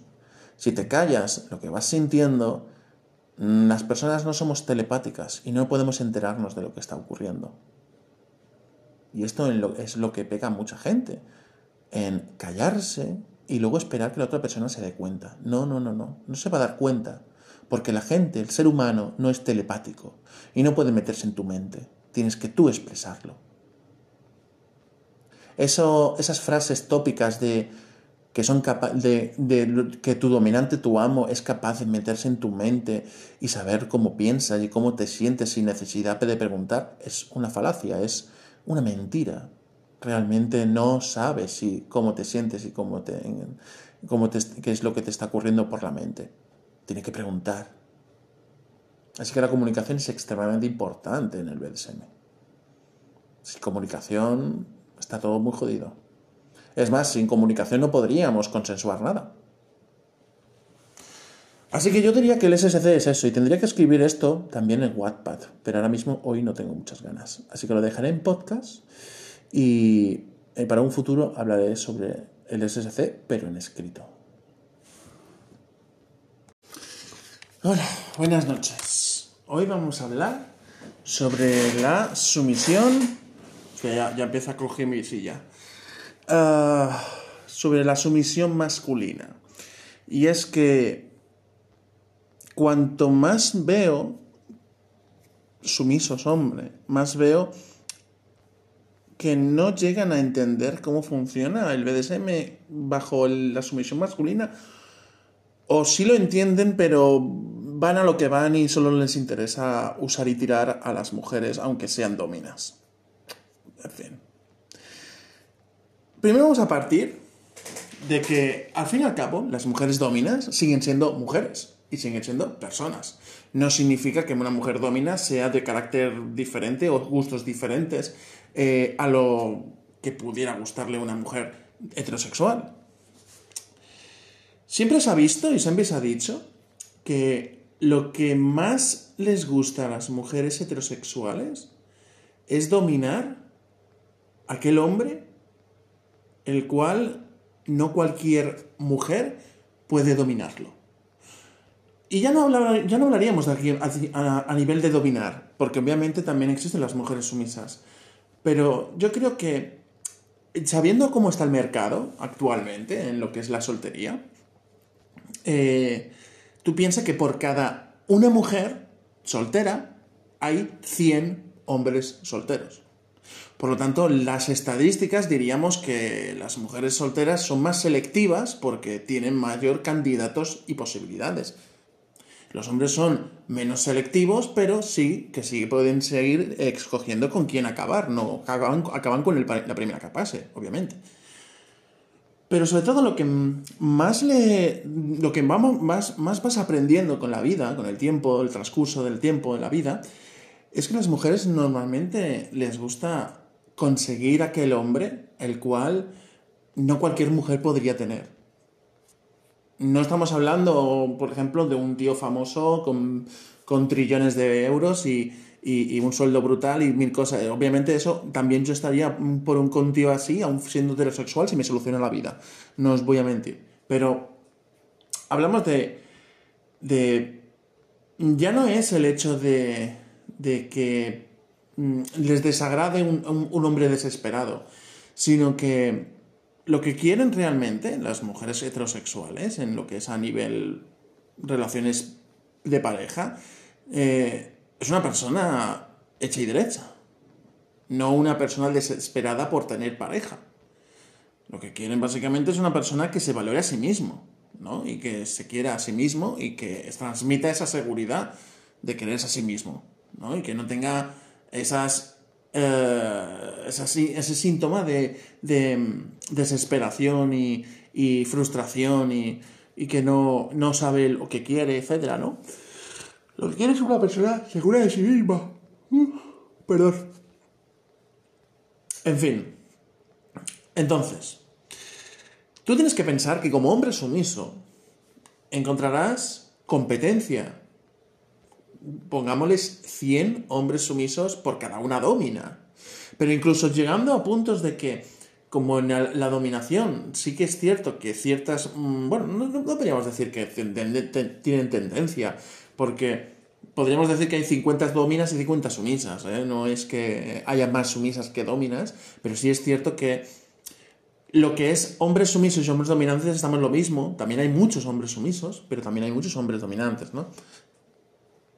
Lo que tenemos que entender es que em, tú, tú como hombre sumiso tienes un montón de competencia.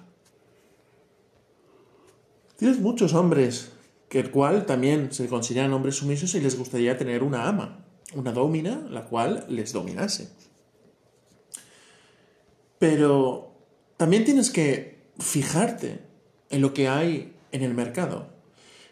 Y lo que abunda es hombres sumisos, desesperados, el cual se someten a la primera que, ven, a la primera que pasa, a la primera que vean no tienen criterio, no tienen ningún tipo de selección a qué persona conocer y someterse.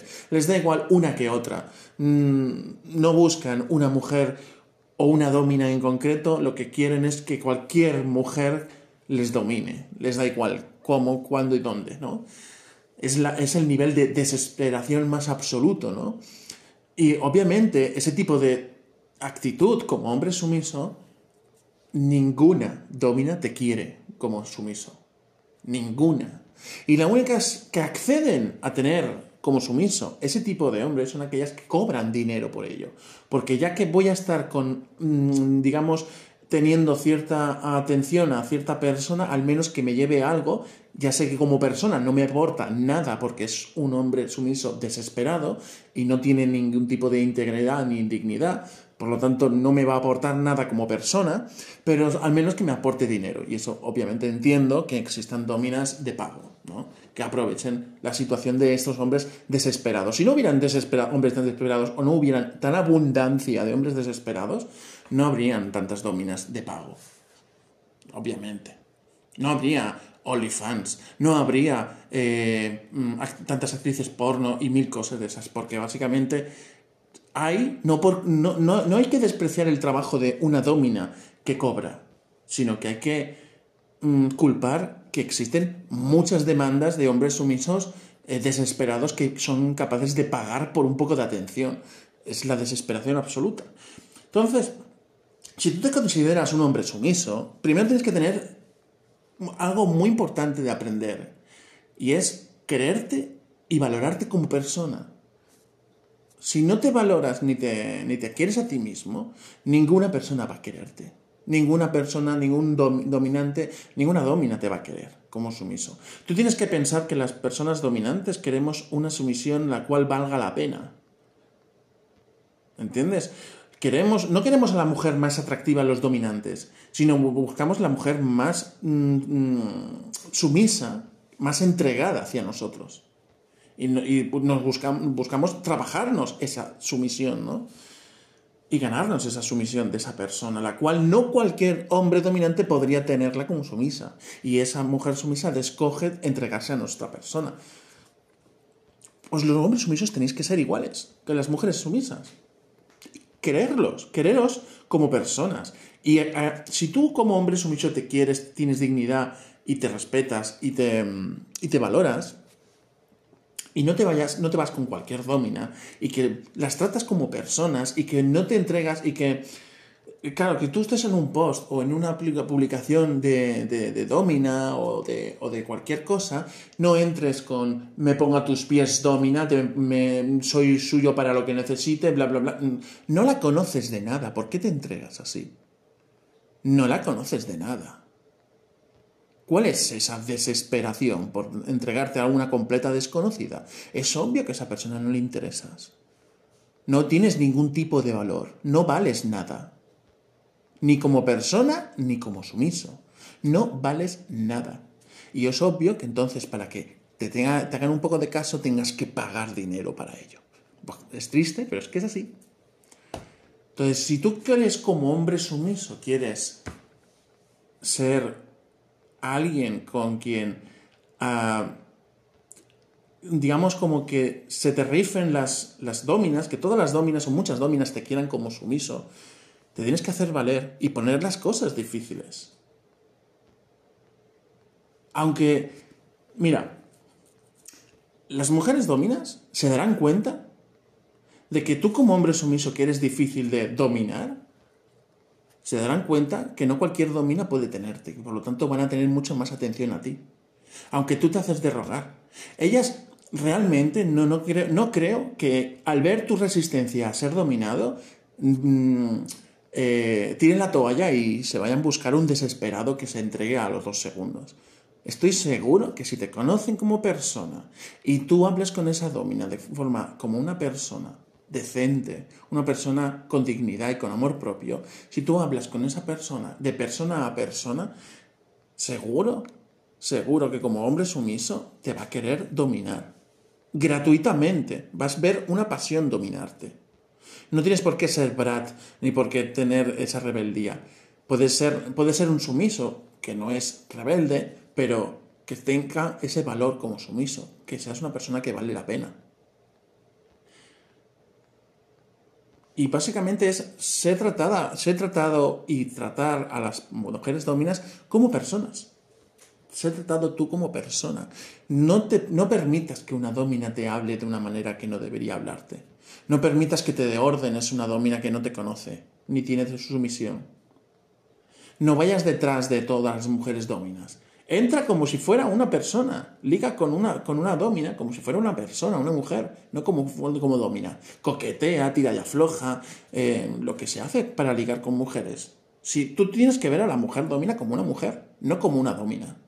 como una persona, como un ser humano, y tratarlas como tal, con respeto, con educación, pero sin llegar a, a, nivel de desesperación de entregarte a una completa desconocida, porque entonces ninguna va a querer tener, para nada.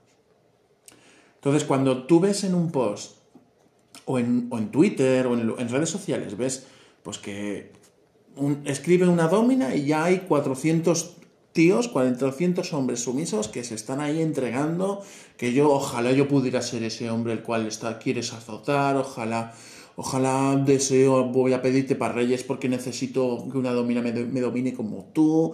Y, subirle el ego una brutalidad. O sea, pero de verdad, no estáis dándole. No, no, no, les, no le vais a gustar a esa domina si vais con ese nivel de desesperación, de simp, de persona que le, que le come los, los, oídos, le come el culo sin, sin conocerla de nada. No le vais a gustar. Ni siquiera os lo va a agradecer que seáis tan simples y que le deis todo, todo, todo el ego, le subáis todo el ego por el mero hecho de, ser mujer.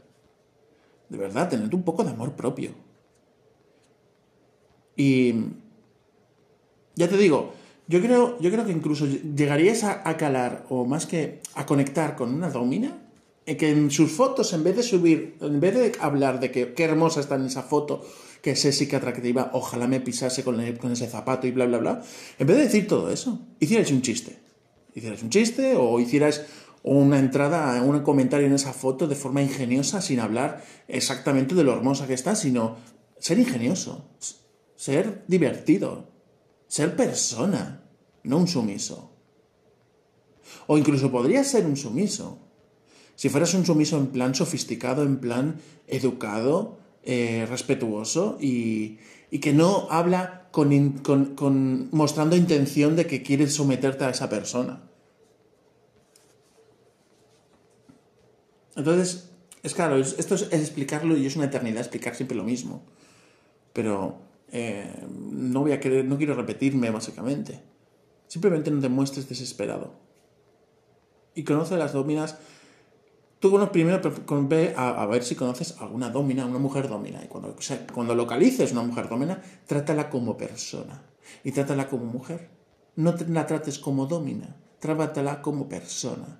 Coquetea con esa persona. Juega con tía floja con esa persona. Liga como si fuera una persona vainilla, básicamente. Hazte valorar como persona. Y entonces, cuando tú seas una persona a la cual le cae bien a 400 dominas, que se ríen contigo 400 dominas, que se divierten contigo 400 dominas, esas 400 dominas estarán todas peleándose por ti, por tenerte como sumiso. Porque tú vales un montonazo. Vales más que cualquier otro sumiso que hayan encontrado. Porque contigo eh, tú aportas mucho más que simplemente tu entrega como sumiso. Aportas mucho más como persona. Y desean tener un sumiso como tú. Y no, no cualquiera de esos desesperados que van entregándose a cualquiera. Tú que no te entregas a cualquiera y que no te entregas fácilmente, a ti es a quien, a quien van a querer, a quien van a luchar por tenerte, a las que se van a vender y te van a decir yo te puedo hacer feliz, yo te quiero hacer tal, serán ellas las que estén desesperadas por tenerte. ¿Entendéis? Aunque, aunque le sobren 40 o 400 candidatos, la que tendrá, o sea, mm, la, atención que tengan será a ti y no a los otros 399. La atención la tendrá sobre ti, porque tú eres el que destacas entre el resto. Tú eres el que tiene dignidad, el que tiene amor propio, el que tiene valor, ¿eh? el que se valora, que, que su, su misión tiene un valor y que no cualquiera puede obtenerlo. Cuando los sumisos empiecen a ser menos eh, desesperados o sims, creo que, bueno, ah, yo creo que si, si eres como te digo, que te quieras a ti mismo y todo esto, yo te digo que yo creo que encontrarás muchas dominas que quieran jugar contigo y quieran incluso tenerte como sumiso y, nunca jamás tendrás que pagar por una sesión ni nada. Nunca jamás tendrás que pagar. Y se pelearán por tenerte. Claro que es un trabajo duro y es algo que tendrás muchas dominas y que muchas, algunas, unas o muchas te rechacen porque digan, mira, como tú, tengo 400 que están desesperados por ser yo la domina de estos 400. No voy a perder el tiempo con alguien con quien no, mm, no me veo que las cosas me las pones difíciles. No, no voy a perder. Esa domina no vale una mierda. Esa persona, esa domina la cual no te elige a ti, porque tú le pones las cosas difíciles, esa mujer domina, lo que quiere son las cosas fáciles. Y para mí como domina tiene poco valor. Porque una persona dominante quiere dominar a la persona con mayor valor como persona y como, como sumiso, como sumisa. No nos vale cualquiera. Yo, yo podría haber tenido ayer una, una sumisa con, quien, con la que jugar y decidí no tenerla porque no era mm, no, no, no cojaba con la forma en la que yo me gusta dominar.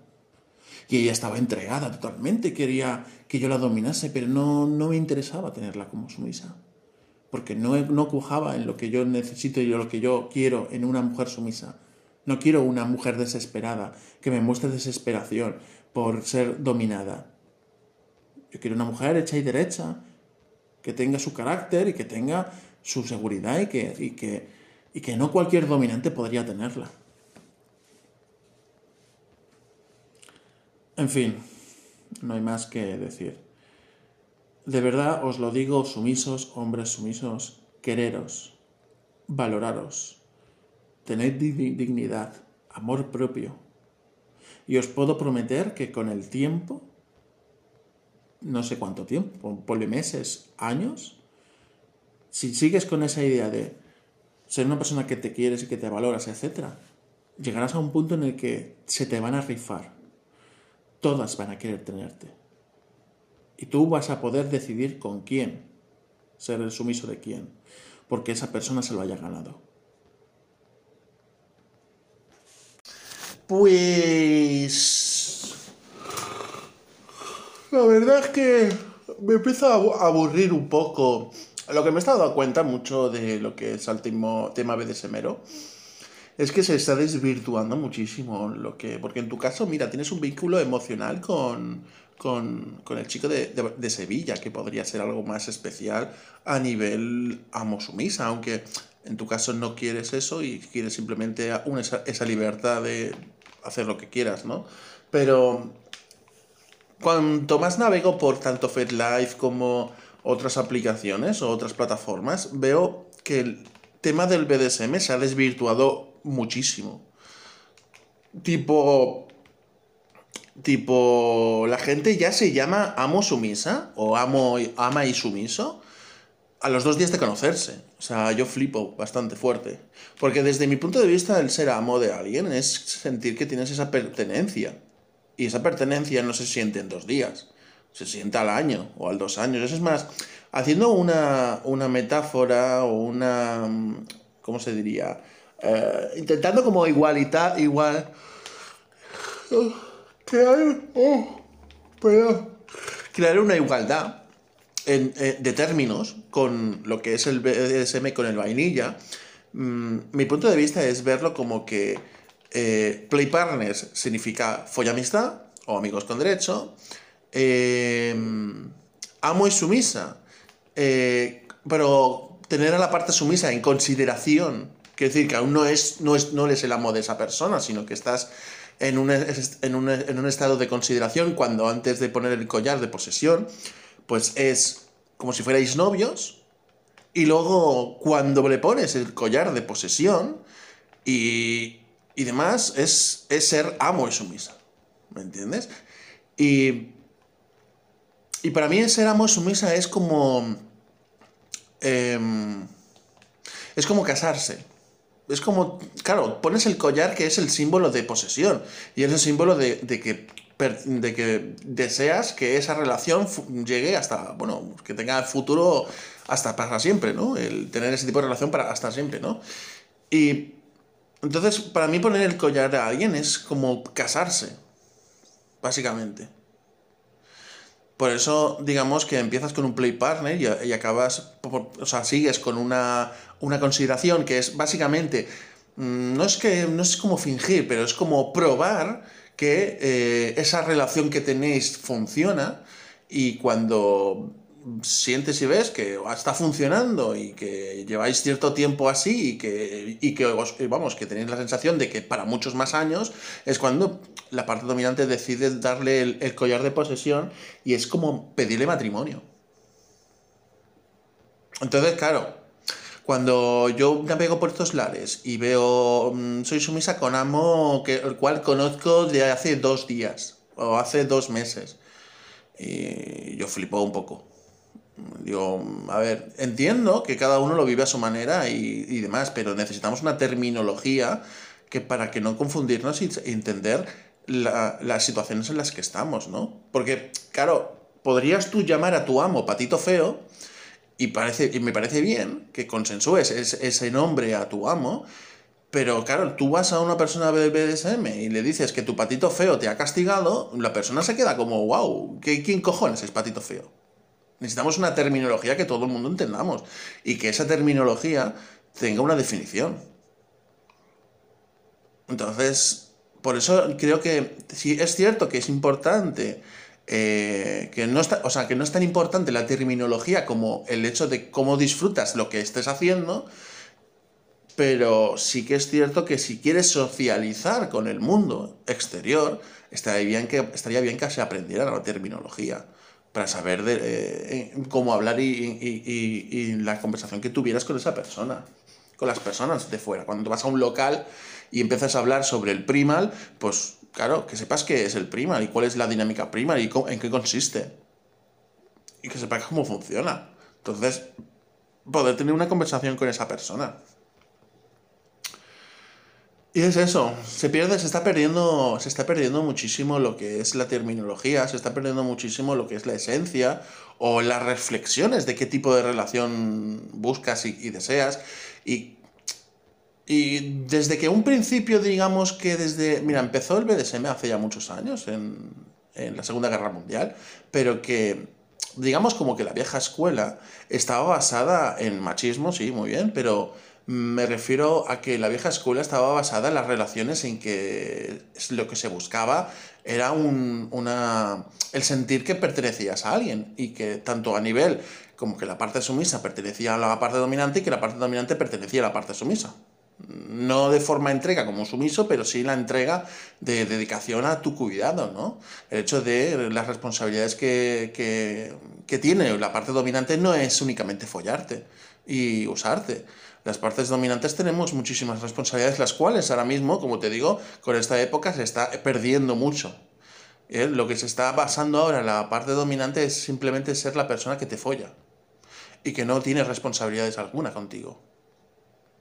Entonces, claro, es eso, se está perdiendo la esencia.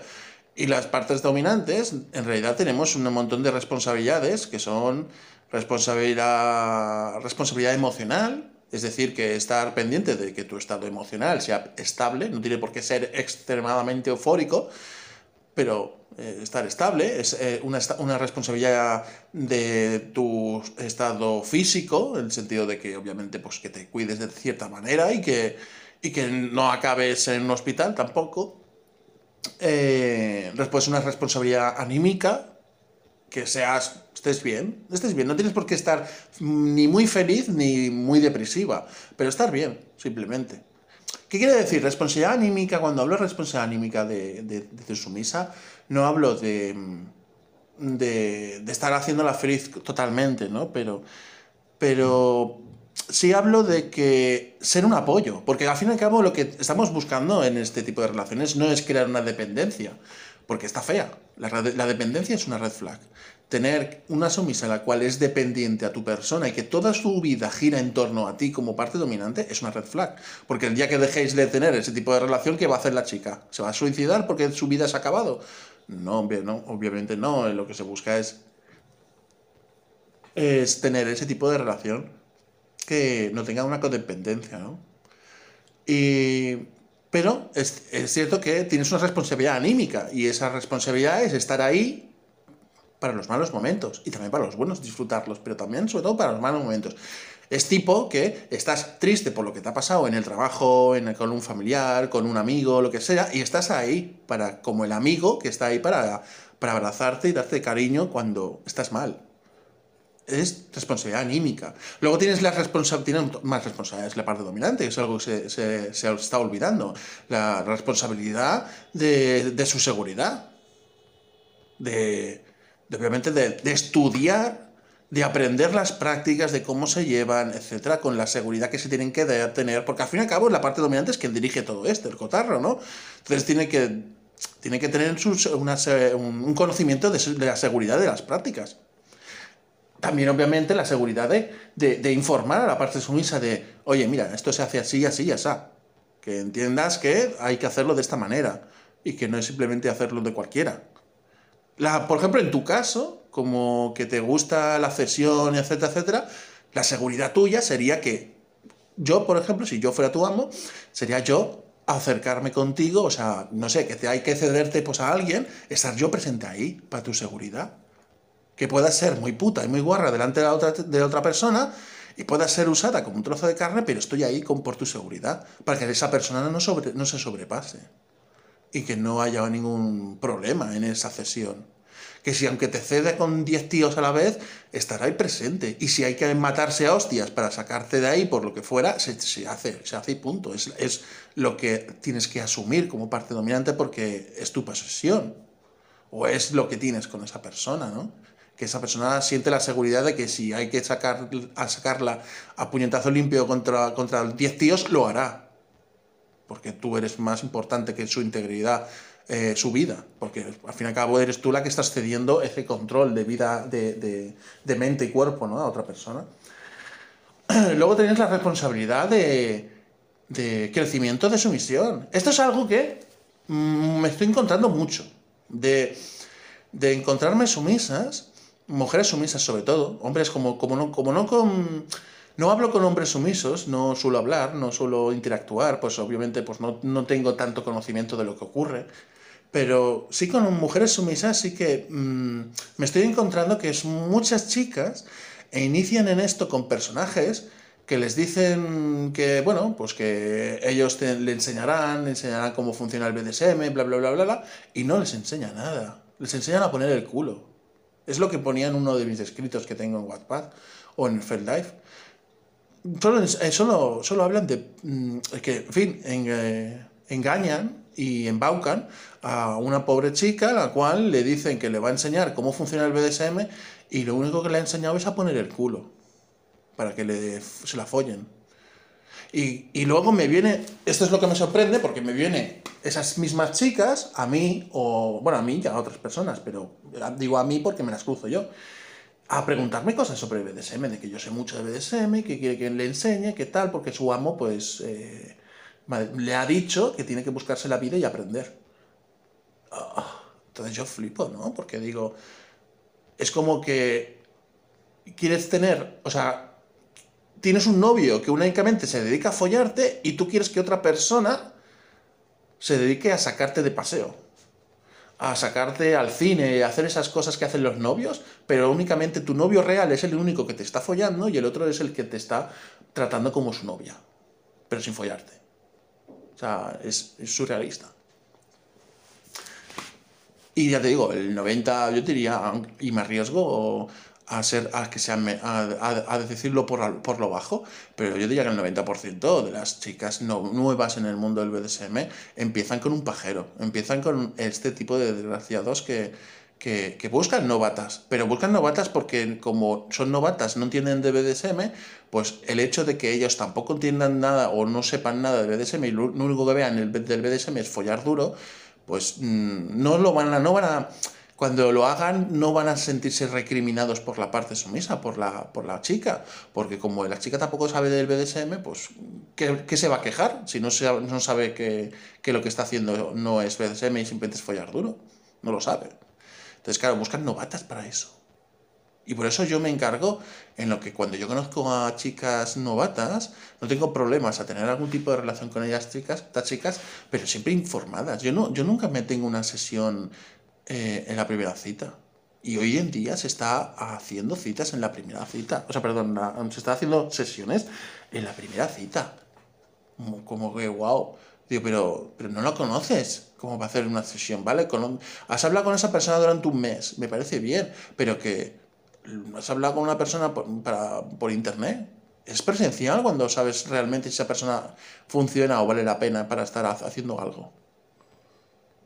Porque claro, yo en, virtual puedo ser un trozo de pan y caerte súper bien y ser, y ser muy cuidador de estar ahí pendiente de ti y de enviarte mensajes cada día y contestarte cada día, pero luego en persona paso de tu cara. Y soy un frío calculador y que, paso de tu cara y te ignoro y mil cosas. O sea, la, virtualidad, eh, la gente está entendiendo que la virtualidad es una extensión de la realidad y para nada la virtualidad es simplemente otro mundo mi manera de comportarme virtualmente no tiene por qué ser exactamente el mismo en el que, en el que yo me comporto real, en la realidad, fuera de la virtualidad. Es más, yo te diría que no es lo mismo, por el hecho de que aquí paso bastante de la gente y, se, bueno, paso. Sí que es cierto que contesto los mensajes y demás, pero yo en persona soy una, persona que me gusta dar mucho cariño y aquí en, en, virtual, pues no puedo, obviamente no puedo porque es virtual y no puedo abrazar y no puedo acariciar y no puedo besar, pero pero es muy diferente a cómo soy en persona, a cómo soy en la virtualidad. En la virtualidad soy más salido, más eh, pervertido, soy más de eh, eh, provocar sexualmente, psicológicamente a la persona y en, la realidad, fuera de, fuera de Internet, em, sigo siendo de esta manera, pero también tengo mi lado daddy, mi lado de dar cuidado y cariño a esa persona. Y luego tenemos lo que es el... Eso, te digo, la responsabilidad de crecimiento de sumisión, que es enseñarle a la sumisa cómo tiene que comportarse, cómo tiene que... que sea, en fin, eh, instruirla, entrenarla. ¿Me entiendes? No solamente follársela. Es decirle, mira, yo quiero que hagas esto, esto, lo otro, eh, quiero que además pues aprendas esto y lo otro, y quiero que eh, si no tienes ni idea de BDSM, pues, pues enseñarte cómo funciona y que, hay diferentes visiones, pero que esta es la mía y que si te gusta guay, y que si no, pues bueno, al menos exploras tu propia visión y, creces a, nivel de, sumisión eh, individualmente, ¿no? Y luego tienes la responsabilidad de crecimiento personal que no es solucionarte problemas, es ayudarte a solucionarlos. Que no es quitarte, no es, mm, no solucionarte algún trauma, es que tú quieras y superar y tú quieras y, superes ese, ese trauma. Es decir, por ejemplo, el, crecimiento personal es, por ejemplo, que tengas ciertas inseguridades a, yo qué sé, pues a enseñar el culo, ¿no? en público y obviamente pues tienes ese apoyo de esa persona dominante que te comprende, que te ayuda y que, y que está de apoyo y te da ese apoyo para que tú eh, acabes mostrando el culo en público porque pues porque has superado ese trauma. Obviamente no es una cosa que pruebas del día de la noche a la mañana, pero tienes esa seguridad de estar, con alguien que te cuida, ¿no? Y entonces vas superando ese trauma. Un trauma con el chupar penes, que lo encontré yo hace cierto tiempo. una chica que tenía problemas, problemas con hacer sexo oral a hombres, por un trauma que tuvo bueno, estuvimos durante un par de meses o tres, pues que no podía hacerlo y fuimos superando ese problema. Y que al menos conmigo, pues sí superé el problema y me hacía un sexo oral con Death Road y Face. O sea, un, sexo oral bestia. Cuando de un principio ni siquiera podía eh, tenerla delante, el pene, ¿sabes? No podía ni siquiera tenerlo delante. Y eso es una superación de su inseguridad. Eso a nivel personal. Entonces, hay muchas responsabilidades de ser la parte. Por eso se ponen a las sumisas como consideración. Porque tenemos muchas responsabilidades como partes dominantes. No es únicamente usarte como un trozo de carne y, ya. Y luego aftercare y, y para adelante. No, hay muchas responsabilidades, mucho trabajo detrás de ser un dominante. Pero mucho. Entonces, claro, se está desvirtuando muchísimo a cuanto más leo y veo por internet, se está situando muchísimo. Y que se está mm, reduciendo a tener solamente control de ti sexualmente y follarte fuerte y duro y, y poco más. Ni responsabilidades emocionales, físicas, sexuales, crecimiento, nada. Solamente follarte duro y luego el aftercare y luego cada uno para su casa. O cada uno a, su cosa, a sus cosas. Y no hay nada más. No sé. Este es mi punto de vista, de todas formas, ya te digo. Pero creo que es un punto de vista bastante lógico. La entrega de la parte sumisa a la parte dominante es básicamente porque esa persona siente esa seguridad por todas las responsabilidades que está asumiendo la parte dominante. Y por como tienes asumido esas responsabilidades, la parte sumisa, pues, pues obviamente se siente protegida y cuidada y, y dedicar y, una dedicación de atención, de atención a ella. Y obviamente pues esa seguridad le provoca el, el deseo de entregarse más a esa persona, ¿no? Por tener esa seguridad y esos beneficios que tiene por, por ser la sumisa de tal persona. Entonces, claro, todo es una lógica. Claro, luego encontramos con que, con que dicen, es que soy sumisa de amo, de un amo al cual no siento deseos de entregarme. Digo, coño, pues normal, porque, porque simplemente tu entrega está basada en que te folle. Y obviamente no tienes sentimiento de entrega a esa persona. Me acuerdo de una chica que conocí hace un año o dos años atrás en una página web que me dijo que llevaba 25 o 26 citas con un chico, el cual le había dicho que le iba a enseñar el BDSM, y sabes lo que hacía durante todas las citas, desde que empezaron a acostarse. Entraba, o sea, le abría la puerta desnuda, se iba directamente a la cama y se ponía cuatro. Y se la follaba y se iba. Eso para ella. Eso es lo que le enseñó él de que era el BDSM, de ser tratada como un trozo de carne, de usar y tirar. Y claro, cuando yo le dije, oye, pero tú sientes entrega, tú sientes que quieres entregarte a esa persona, te sientes segura, te sientes que estás creciendo a nivel personal, a nivel de sumisión, que te está enseñando cómo tienes que comportarte y te gusta el que lo cómo, cómo te enseña, cómo te, te sientes a su lado, etcétera, y que cada vez quieres más el hecho de que esa persona vaya a tu casa a hacerte todo eso y que cada vez quieres más de esa persona. Y dices, no, no siento nada de eso. Lo único que hago es que cuando tengo ganas de follar, le, le llamo y viene él. O sea, es wow. Entonces ya no es que él tenga el control, sino lo tienes tú. Tú decides cuándo follar con tu amo. No es tu amo cuando decide follar contigo. O sea, desvirtuado total. Y ahora te veas, le ves por internet este audio, lo voy a subir a mi podcast porque total es un audio largo. Y, luego encuentras en un, te encuentras en que se ha desvirtuado mucho lo que es ser dominante como que las sumisas son las que toman el control. Deciden dónde y cómo y cuándo se, toma, se lleva a cabo las prácticas y cómo se lleva la relación. ¿Me entiendes? O sea, son. son mm, claro, me acuerdo, me acuerdo la, chica de, antes de ayer, que te dije que al final eh, eh, al final no, no llegué a, hacer más que solamente una quedada en, en, la calle. Mm, me habló por privado luego más tarde y que, estaba muy cachonda, muy cachonda y que quería que le dijese cositas guarras para que se masturbase. Le dije, no, yo no estoy aquí para eso. Podría haberlo hecho y haber recibido un que otro nude o, o incluso quedar, pues me dijo de, quedar el, el, el martes por la mañana para follar. No. Tienes que tener mucho autocontrol y no ceder a las exigencias de tu sumisa o de una mujer sumisa. Que quiere muchas ganas de follar y tiene muchas ganas, que se aguante. No estás ahí para complacer sus deseos. Es más al revés. Es ella quien tendría que estar para, para, para mm, cumplir los deseos del, dominante pero obviamente no es como que es una exigencia una imposición, es que ella tengas que sentir deseos de cumplir los deseos de su dominante. Es, que ella, lo sienta y lo desee. No, no, es, no, es, mm, no obedece por ser sumisa, obedece porque siente el deseo de obedecer a, que, a aquella persona que, que, le hace sentirse viva y, y realizada. Y como te digo, se está desvirtuando el plan de que los dominantes se están comportando como sumisos y que son los que bailan al agua, el agua de, la sumisa y comen de la mano de la sumisa. Y hacen todo lo que quiere la parte sumisa por, por poder follar con ella. O sea, es muy triste cómo se está desvirtuando tan fuertemente las relaciones BDSMeras y se está reduciendo a, a, necesidades sexuales únicamente. No sé. En fin, perdona el audio, haya sido muy largo, pero espero que lo hayas disfrutado. Y ya te digo, este audio probablemente lo, lo saque y, lo suba a mi podcast.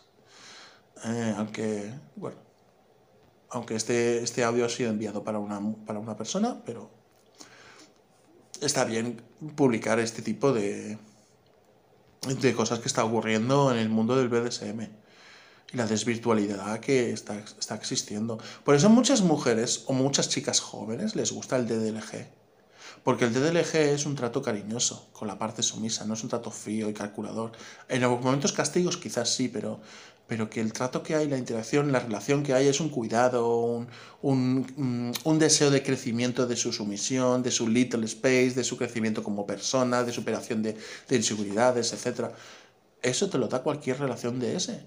Pero obviamente en la época en la que estamos viviendo la gente no lo hace y que lo que hace es querer entrar en un DDLG porque esas son exigencias en el DDLG, pero no son exigencias, o sea, son exigencias en todo.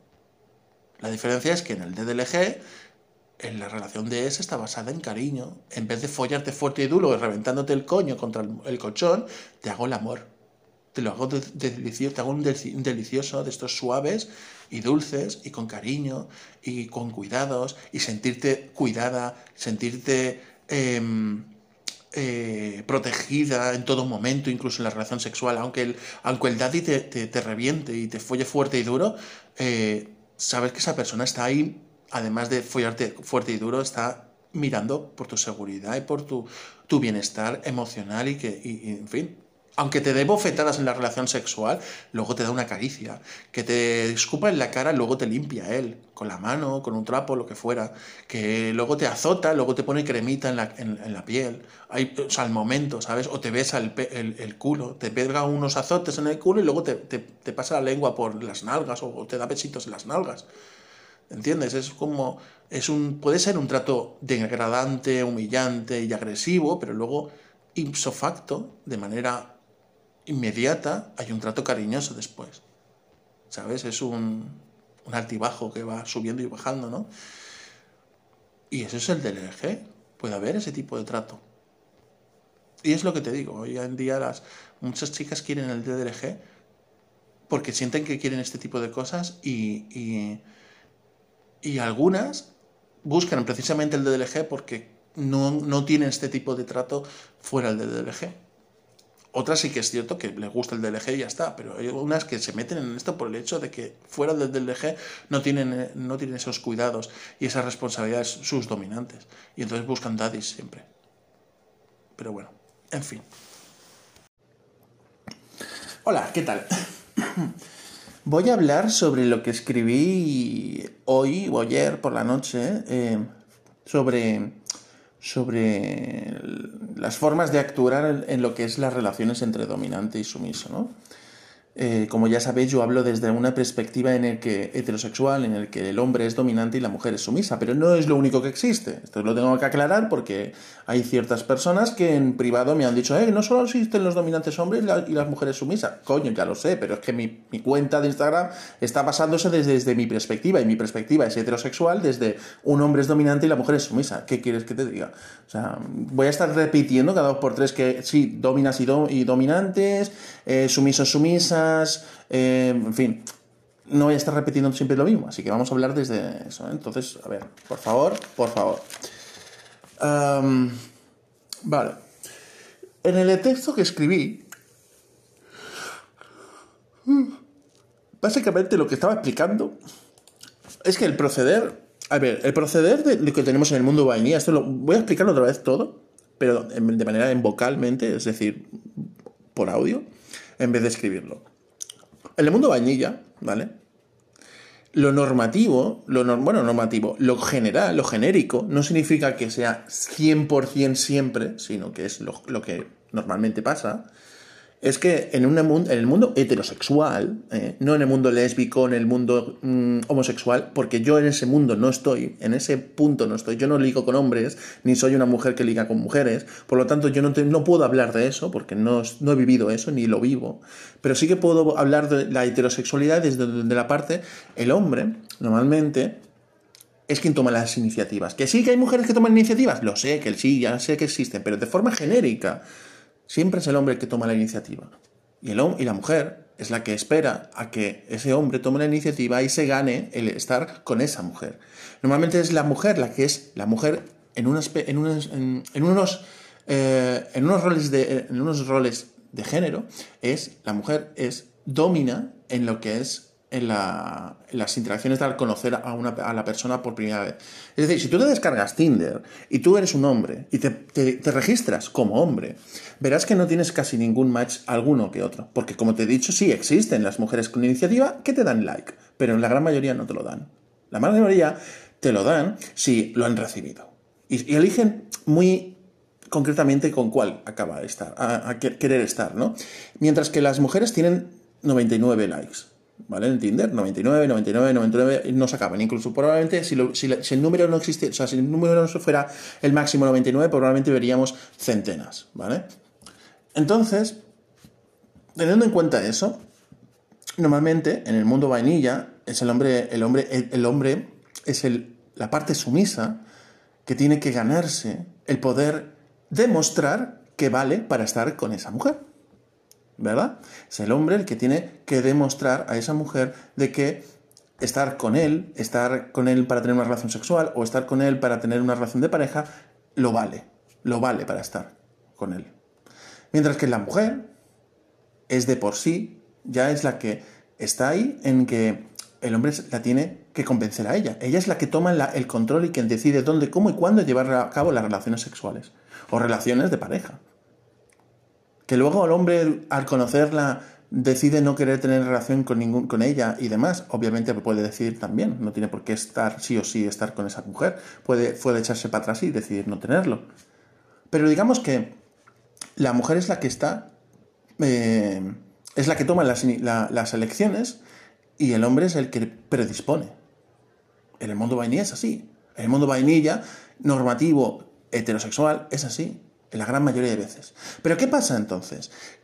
Que realmente las mujeres con el rol sumiso, no estamos hablando de que todas las mujeres sean sumisas, obviamente que no, joder, que tengo que aclararlo todo porque si no, luego me saltan con que, con que, oye, que no, existen mujeres también dominantes. Ya lo sé que existen dominantes. En fin, las mujeres con el rol sumiso, lo que buscan no es un hombre sumiso, buscan un hombre dominante. En el mundo vainilla estamos hablando, ¿eh? no en el mundo BDSM. Aún no hemos tocado el tema de BDSM. En el mundo vainilla, los hombres sumisos no atraen a las mujeres sumisas. Porque lo que buscan es un hombre dominante, un hombre que sepa lo que quiere, un hombre que, que, trabaje en sí mismo, un hombre que, que sientan que con estar con él es sentirse cuidadas y protegidas, es un hombre el cual mm, sienta que estar con él van a crecer y van a evolucionar. Por eso lo que hablamos del 80-20%, ¿no?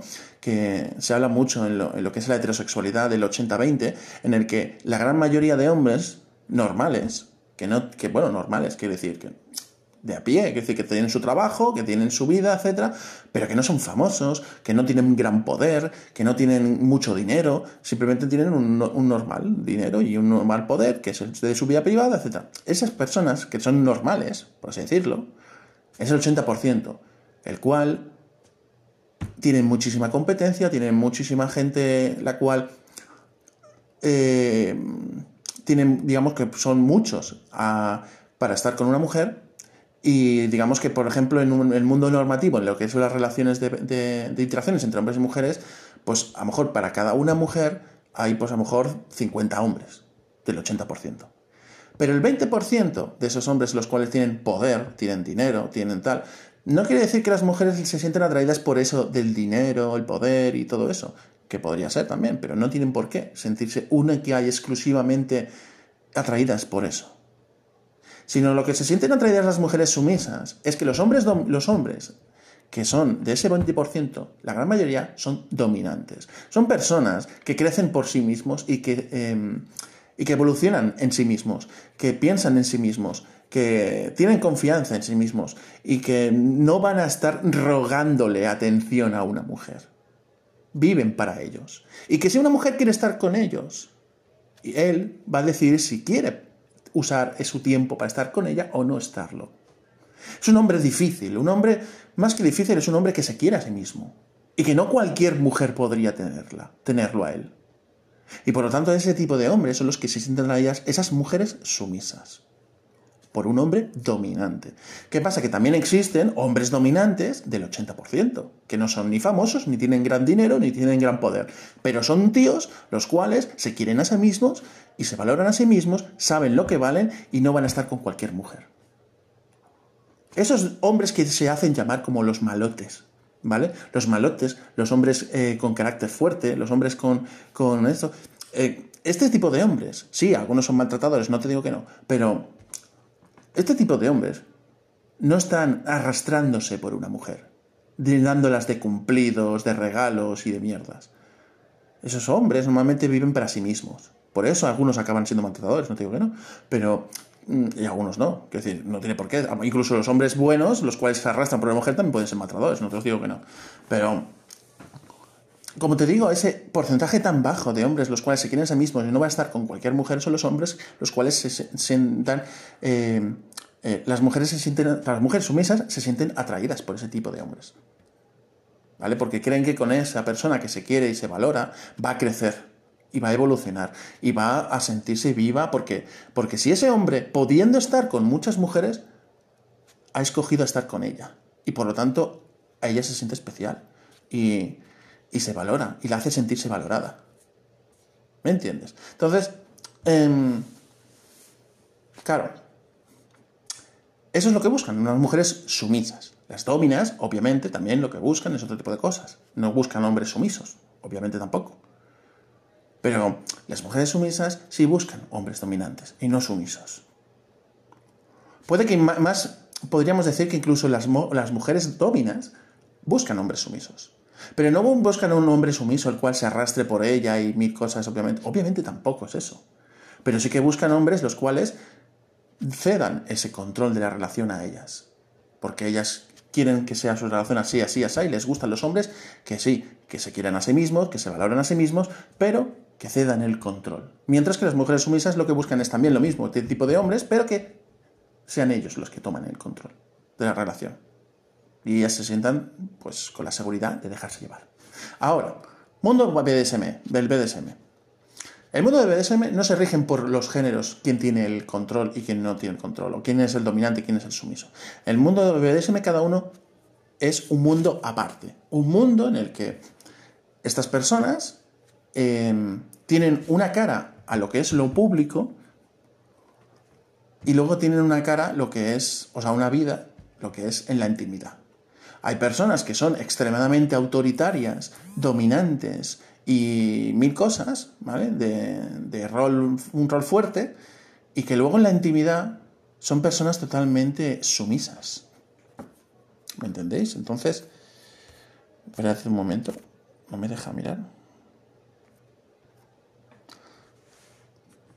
Em, entonces, básicamente es eso. Entonces, lo que te refiero es que, ¿por dónde me había dejado? Había quedado, por el tema de que los, hombres, los hombres eh, en el mundo del BSM cada uno tiene su rol a nivel íntimo. Entonces, claro, si tú eres un hombre dominante en el mundo íntimo, no en el mundo, mundo público, en el mundo íntimo eres un hombre dominante, no vas a estar con una mujer dominante, porque estaréis totalmente siempre chocando, porque cada uno quiere tener el control y ninguno de los dos va a ceder el control porque los dos sois dominantes. Obviamente lo que buscas es una mujer sumisa. Y una mujer domina, lo que busca es un hombre sumiso. Y, y un hombre dominante también busca a un hombre sumiso. Y eso sería, en fin, no voy a entrar en ese tema de estar hablando de géneros y sexos, pero ya me entendéis. Entonces, ¿qué pasa? Que lo que lo que, como funciona en el BDSM, a nivel de relaciones, ¿eh? no estamos hablando de practicarlo.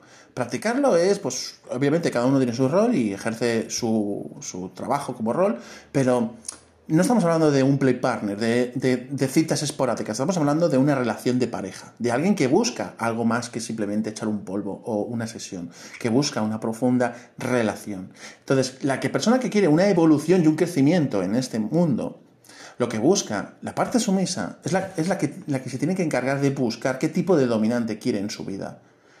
Habrá un montón de tipos de dominantes y muchos de dinámicas diferentes y que cada uno lo lleva a su manera. Entonces, ¿cuál es el trabajo de una sumisa?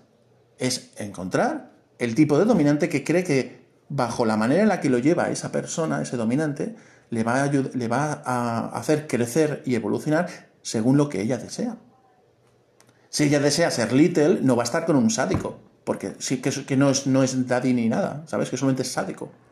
Obviamente no le va a hacer evolucionar en su, en su Little Space, porque es, eh, la otra persona es sádica, no tiene nada que ver con el daddy. De la misma forma que una masoquista no va a estar con un daddy, el cual no le gusta mm, infligir dolor. No son compatibles. Entonces lo que buscas, aparte de los roles y las dinámicas, lo que buscas también es cómo lo lleva a cabo. Porque a mí, por ejemplo, me gusta llevarlo a cabo por medio de juegos, de juegos interactivos. Hay personas que le gusta más llevarlo de forma seria. Hay gente que le gusta llevarla, pues yo que sé, mil cosas, de mil formas. Cada uno lo lleva a su manera, cómo lo hace, cómo lleva las sesiones, etc. Y cómo hace crecer a la parte sumisa. Entonces, digamos que luego la parte dominante es la que entrena a la parte sumisa. Como ya sabemos, las partes sumisas, cuando empiezan en una relación de S, empiezan como un papel en blanco. Y la parte dominante es quien tiene que, tiene que hacer crecer a esa persona, la parte sumisa. Tiene que hacerla evolucionar, hacerla crecer, ¿vale? Y reescribir desde ese papel en blanco, ¿no? Empezar de cero y que vaya creciendo a ser la mejor sumisa para él y que ella disfrute siendo la mejor sumisa para él porque ha ido conociendo a ese dominante y desde esa parte de sumisa ha ido conociendo a ese dominante de cómo lo lleva, de cómo es como persona, de cómo es como dominante, de cómo es con mil cosas. Y al final se ha convencido de que sí, es la clase de dominante que quiere en su vida, que quiere que le ayude a crecer en su forma de llevar el BDSM. Porque la parte sumisa no es que no tenga una forma de llevarlo, obviamente la tiene, también tiene su propia forma de llevarlo y quiere esa forma de llevarlo. Quiere que su dominante sea de esa forma pero no puede elegir a cualquier dominante y obligarle a que sea de esa forma. Tiene que encontrar ese dominante que sea, que que sea compatible con ella. Y cuando encuentra a la persona que es compatible con ella, lo que tiene que hacer es ganarse el poder ser la sumisa de ese dominante. Para que ese dominante, cuando conoce a esa sumisa y esa sumisa se entrega y esa sumisa más que entregarse, no es entregarse al 100%, es, entre, es, es una interacción entre personas, entre personas y entre, entre roles. Pero es una, al fin y al cabo es una interacción entre personas. Y el hecho de que te lleves bien con esa persona, que te guste esa persona, que te guste pasar el tiempo con esa persona y que te guste hacer sesiones con esa persona, obviamente, pues al final acabas queriendo tenerla como sumisa. Pero es ahí donde entra lo que es la sumisión en consideración, que es al punto donde hay que en fin, es un punto en el que es cuando empiezas una relación de ese. Al principio estás en una play partner, es como que quedas con él o con ella, quedáis, tomáis algo, que os conocéis, charláis y vais conociéndoos como personas y, y, luego tenéis relaciones sexuales alternativas, no convencionales incluso llegáis a tener sesiones. Pero no sois amo y sumisa. Sois simplemente dos, dos personas que jugáis con vosotros, un play partner, como fue amigos, como amigos con, derecho a roce. Y que cuando ya llevas 20, 30 citas y dices, hostia, yo quiero tener una relación contigo más profunda y no ser simplemente una play partner. Quiero ser tu sumisa. Entonces cuando tú le dices a la dominante, oye, quiero ser tu sumisa. El dominante lo que tiene que hacer en su play partner es conocer a la parte sumisa. Y si la quiere como sumisa, tiene que convencerla de que estar con él es la mejor opción de que él va a saber cuidarla y va a saber hacerla evolucionar. No de palabra, de actos. El dominante no promete, actúa. El dominante es una actitud. Entonces, como actitud, tiene que demostrar que es el mejor, la mejor opción como dominante para su relación de ese. Por eso yo no estoy diciendo que la sumisa tenga que ganárselo todo. No, la sumisa se tiene que ganar el derecho a, ser la sumisa de esa persona, pero porque esa persona te ha demostrado que es la mejor opción para ser tu, para tener una relación de ese, para ser tu dominante. Es la mejor dominante que podrías tener. Te lo ha demostrado durante esa época del play partner en la que habéis quedado esporádicamente para disfrutar de esto y habéis, os habéis ido conociendo como personas.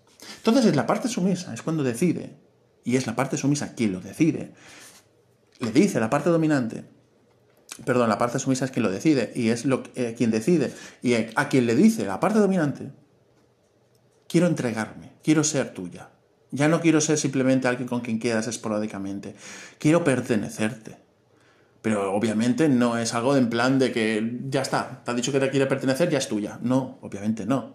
Porque la parte dominante tiene muchas responsabilidades, no simplemente es darle órdenes, tiene muchas responsabilidades, que es lo que hablábamos anteriormente. Muchas veces he hablado sobre las responsabilidades de una parte dominante, que no es simplemente dar órdenes. La responsabilidad de una parte dominante es dedicar cierta atención a la parte sumisa, es velar por su seguridad psicológica y física, es la responsabilidad de su crecimiento de sumisión, es decir, enseñarle a ser mejor sumisa para él y que ella disfrute siendo la mejor sumisa para él, es decir, haberle enseñado, adiestrarla, enseñarle, eh, educarla, etc.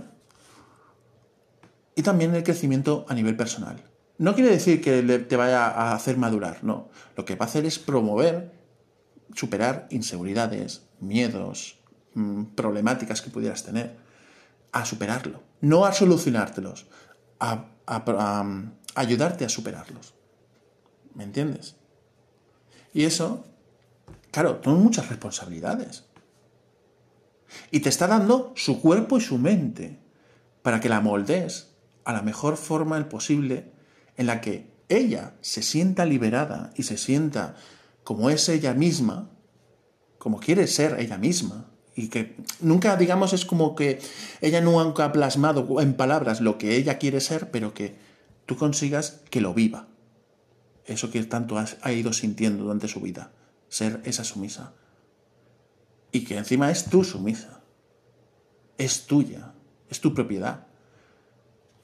Y tú como dominante te lo tienes que ganar. Te tienes que ganar que ella se quiera entregar a ti, pero también cuando, em, cuando tengas que decidir si aceptas su sumisión, aceptas todo lo que conlleva eso. Y por eso, antes de llegar a aceptar su sumisión, es cuando está la sumisa en consideración. Y es cuando estáis, como por ejemplo en el mundo vainilla, sois pareja. Sois pareja, sois novios, no sois casados, sois pareja. Y entonces, cuando lleváis ciertos años o cierto tiempo, yo, no diría seis meses por, ahí, sino diría a partir de un año o así, cuando llevas cierto tiempo, es cuando te casas con tu sumisa. Pero no te casas por boda, por la iglesia o por juzgado. Lo que haces es darle el collar de posesión que el collar de posesión es un regalo el cual te está diciendo quiero pasar el resto de mi vida contigo. Quiero pasar el resto de mi vida contigo y quiero que seas mi sumisa el resto de mi vida. Y quiero ser yo, tu amo, el resto de, tu vida. Eso es el collar de posesión. Eso no se, por eso el collar de posesión no se da a cualquier persona. Ni se lo regala a cualquier persona, ni se le da a cualquier persona. Es un símbolo muy importante el collar de posesión. Y cuando ves, por eso se ve muy poca gente con collares de posesión, porque obviamente eh, las personas que tienen collar de posesión llevan un trayecto muy largo entre, entre amo y sumisa. Entonces, cuando, cuando la parte dominante decide asumir esas responsabilidades y asumir todo eso, obviamente lo ha estado asumiendo durante el proceso de consideración, es decir, que la sumisa está en consideración no quiere decir que no, no va a asumir esas responsabilidades, obviamente las asume. Si él le acepta a esa sumisa en consideración, te está aceptando también los términos de responsabilidades. Y que por ello lo que hace es tener esa relación como si fuerais amo sumisa que extraoficialmente no lo sois. O sea, oficialmente no lo sois, extraoficialmente sí. Cuando, por ejemplo, yo conozco, yo como dominante, conozco a una sumisa a la cual me dice esa sumisa que está en consideración de otro dominante, digo, ya no tengo nada que hacer, porque al fin y al cabo están como si fueran novios. No, no, voy no, no, no tengo ningún. No están en una fuña amistad con alguien. No me, puede, no, me, no me puede decir que, no, yo estoy en consideración, pero puedo conocer a otros dominantes para tener otra relación. Pues poca consideración tienes por tu dominante. Si, si tú quieres conocer a otros dominantes cuando estás en consideración de este. Entonces, cuando ya tenéis esa relación, entonces es cuando el dominante acepta esa sumisión con el collar de posesión y te promete, te jura por su vida que va a trabajar y va a hacerte evolucionar como la sumisa que tú quieres ser, pero que él también quiere que seas así. Tú te has entregado a alguien con quien tú sabes cómo es y cómo trabaja el BDSM y cómo quiere que sea su sumisa y casualmente esa persona, bueno, casualmente no, porque obviamente lo has ido conociendo, pero ya me entiendes, esa persona dominante quiere una sumisa exactamente, o más o menos, muy, muy probablemente, porque obviamente no es exacto, no, no existe la perfección, pero ya me entendéis, muy, muy, muy acercándose a la perfección, a la exactitud, es la clase de sumisa que quiere él y que tú quieres también. Ser la sumisa de ese tipo. Ese tipo de sumisa que quieres, que quiere que sea él, o sea, perdón, me, me hago un lío. Ese tipo de sumisa que él quiere a su lado, justamente es como tú quieres ser. No por, él, por ser él, sino porque a nivel personal tú quieres ser así. Y él quiere que sea una sumisa así. Joder, sois, sois compatibles al 99%. Por eso ninguna sumisa sirve para cualquier dominante, ni cualquier dominante sirve para cualquier sumisa. Porque cada sumisa tiene su forma de llevarlo y su manera de que cómo quiere ser sumisa. Quiero ser una little brat, quiero ser una little masoquista, quiero ser una prima al brat o una prima al masoquista. Puedo ser mil cosas, puede ser lo que tú quieras como sumisa. Sumisa puede ser lo que tú quieras. Y tú lo que harás es buscar a un dominante que le guste el tipo de. que, su, su deseo de su, de, tener una, de su deseo sea tener una sumisa como tú quieres que sea, ser como, como sumisa. Y entonces, oye, coincidís. Que no tal, no coincidís. Y ya está, hay que pasar página y seguir buscando. No, no hablamos luego, la esclavitud es otra cosa. Pero la sumisión es así. Entonces, que un dominante no te esté babeando, no te esté detrás de ti 40 veces mm, mm, llamándote cada dos por tres y, estar que no esté mm, que no esté todo el día por ti que esté pendiente de ti de lo que haces de lo que haces o dejas de hacer etcétera que esté vamos arrastrándose por ti que no esté haciendo eso no significa que no le intereses significa que él tiene unos ideales de cómo se quiere y cómo se respeta y oye si tú quieres conocerme ven tú a mí porque yo llevo el BDSM de esta forma. Yo llevo lo que es ser dominante de una sumisa de esta forma. Yo entreno a la sumisa de esta forma. Si no te interesa, pues entonces no perdamos el tiempo. No hablemos o no, no nos conozcamos para algo más. Conozcámonos como personas, pero no como, como roles. Si tú me preguntas como sumisa, tú como parte sumisa es tu obligación querer conocer cómo lleva a esa persona el BDSM, cómo lleva el adiestrar a una sumisa y cómo quiere que sea su sumisa. Y si te interesa, pues entonces es cuando hablas con él, jugáis, quedáis, tenéis play partner y todo va evolucionando. Pero el hombre dominante no tiene que estar arrastrándose por una mujer buscando sumisas y buscando someter a sumisas a su voluntad. Porque si una sumisa little, si existe una sumisa little por ahí, y tú eres un hombre dominante sádico y no coincidís, ¿qué, haces intentando hacer algo con una little que no es, no es masoquista?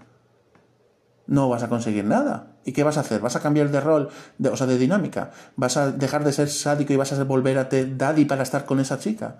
Estarás fingiendo algo que no eres.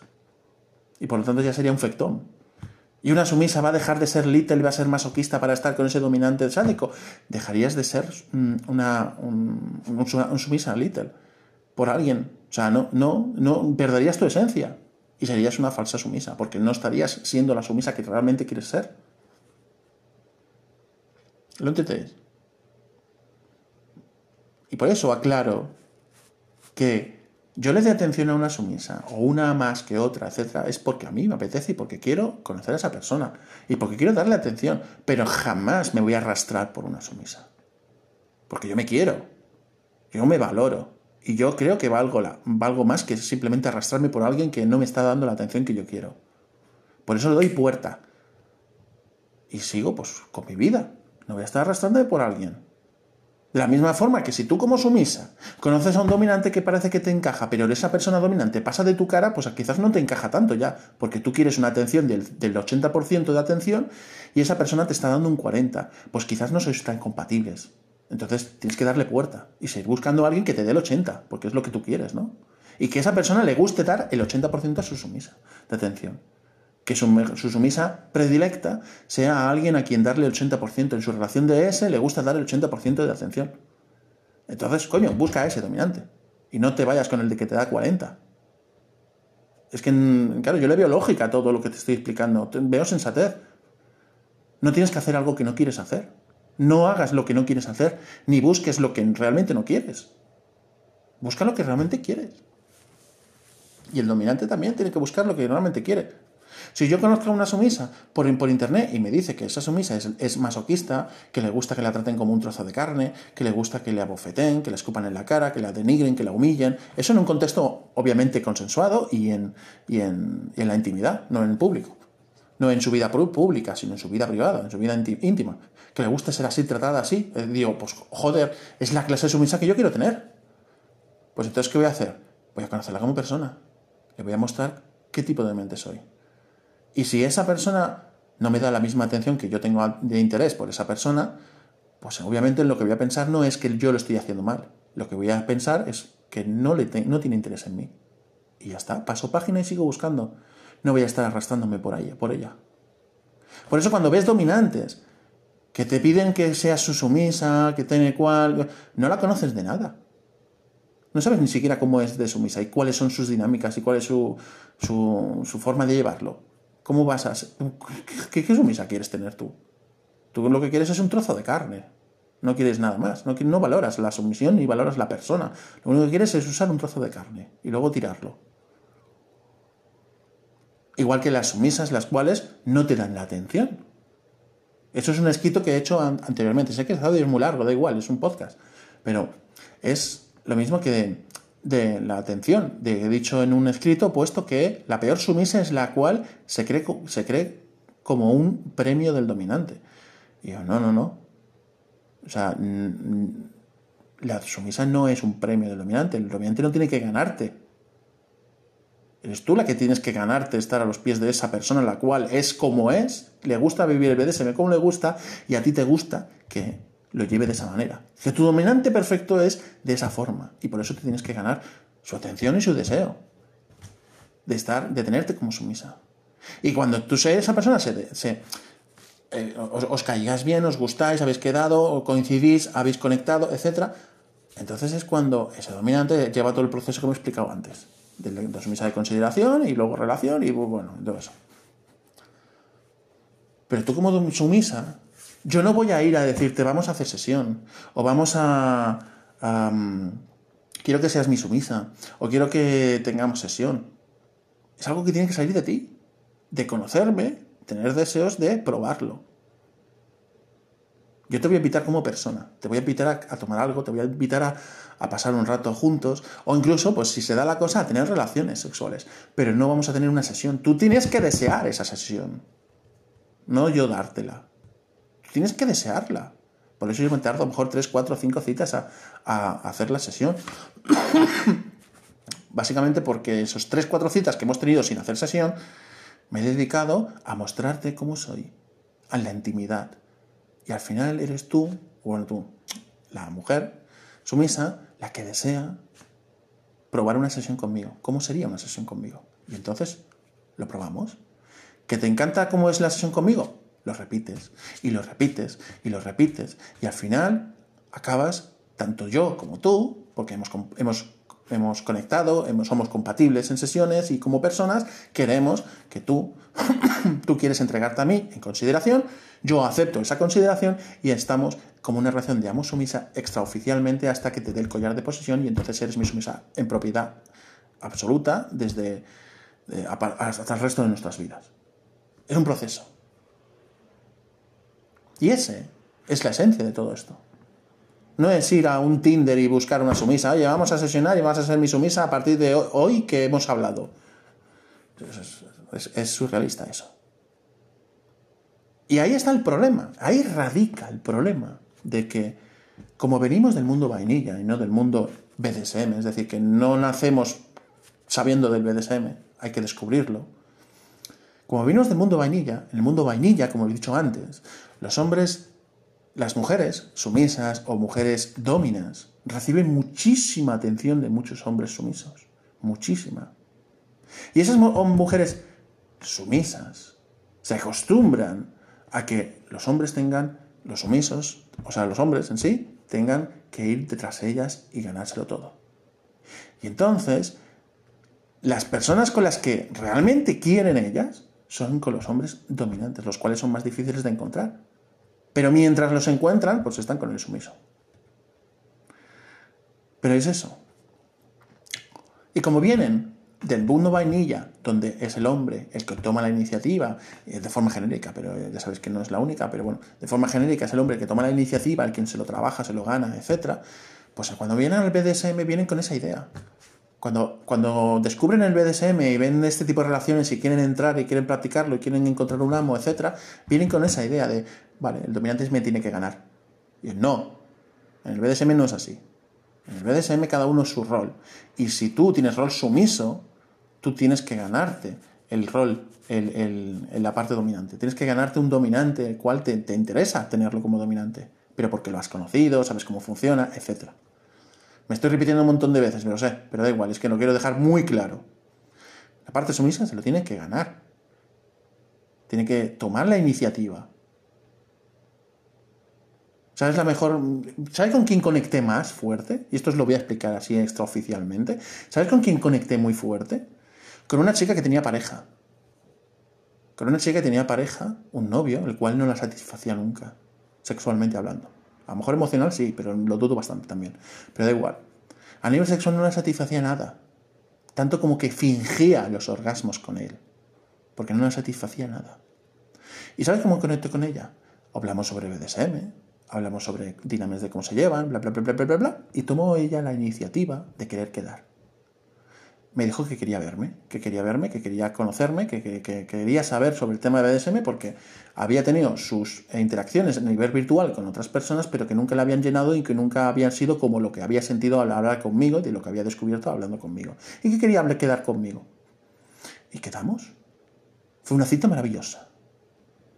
Yo dominé psicológicamente y ella se sintió sumisa psicológicamente. Y ella descubrió algo que le faltaba en su vida sexual, y era esa dominación y sumisión. Conmigo le tembló las piernas de lo excitada que estaba.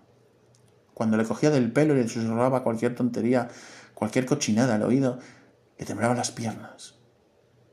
Cuando la cogía del cuello, se le erizaba la piel. Conecté muy fuerte con ella. Desgraciadamente, pues como tiene novio, pues prefirió seguir en el mundo vainilla con alguien con quien no la satisface. Y yo, pues, bajo esa desilusión de haber encontrado con quien había conectado muy fuerte, y digo, joder, podría haber sido algo importante, pues al final no lo fue. Y me tuve que quedar con las ganas. Porque tampoco la voy a obligar a ser mi sumisa, ni a, la voy a obligar a estar conmigo cuando tiene pareja.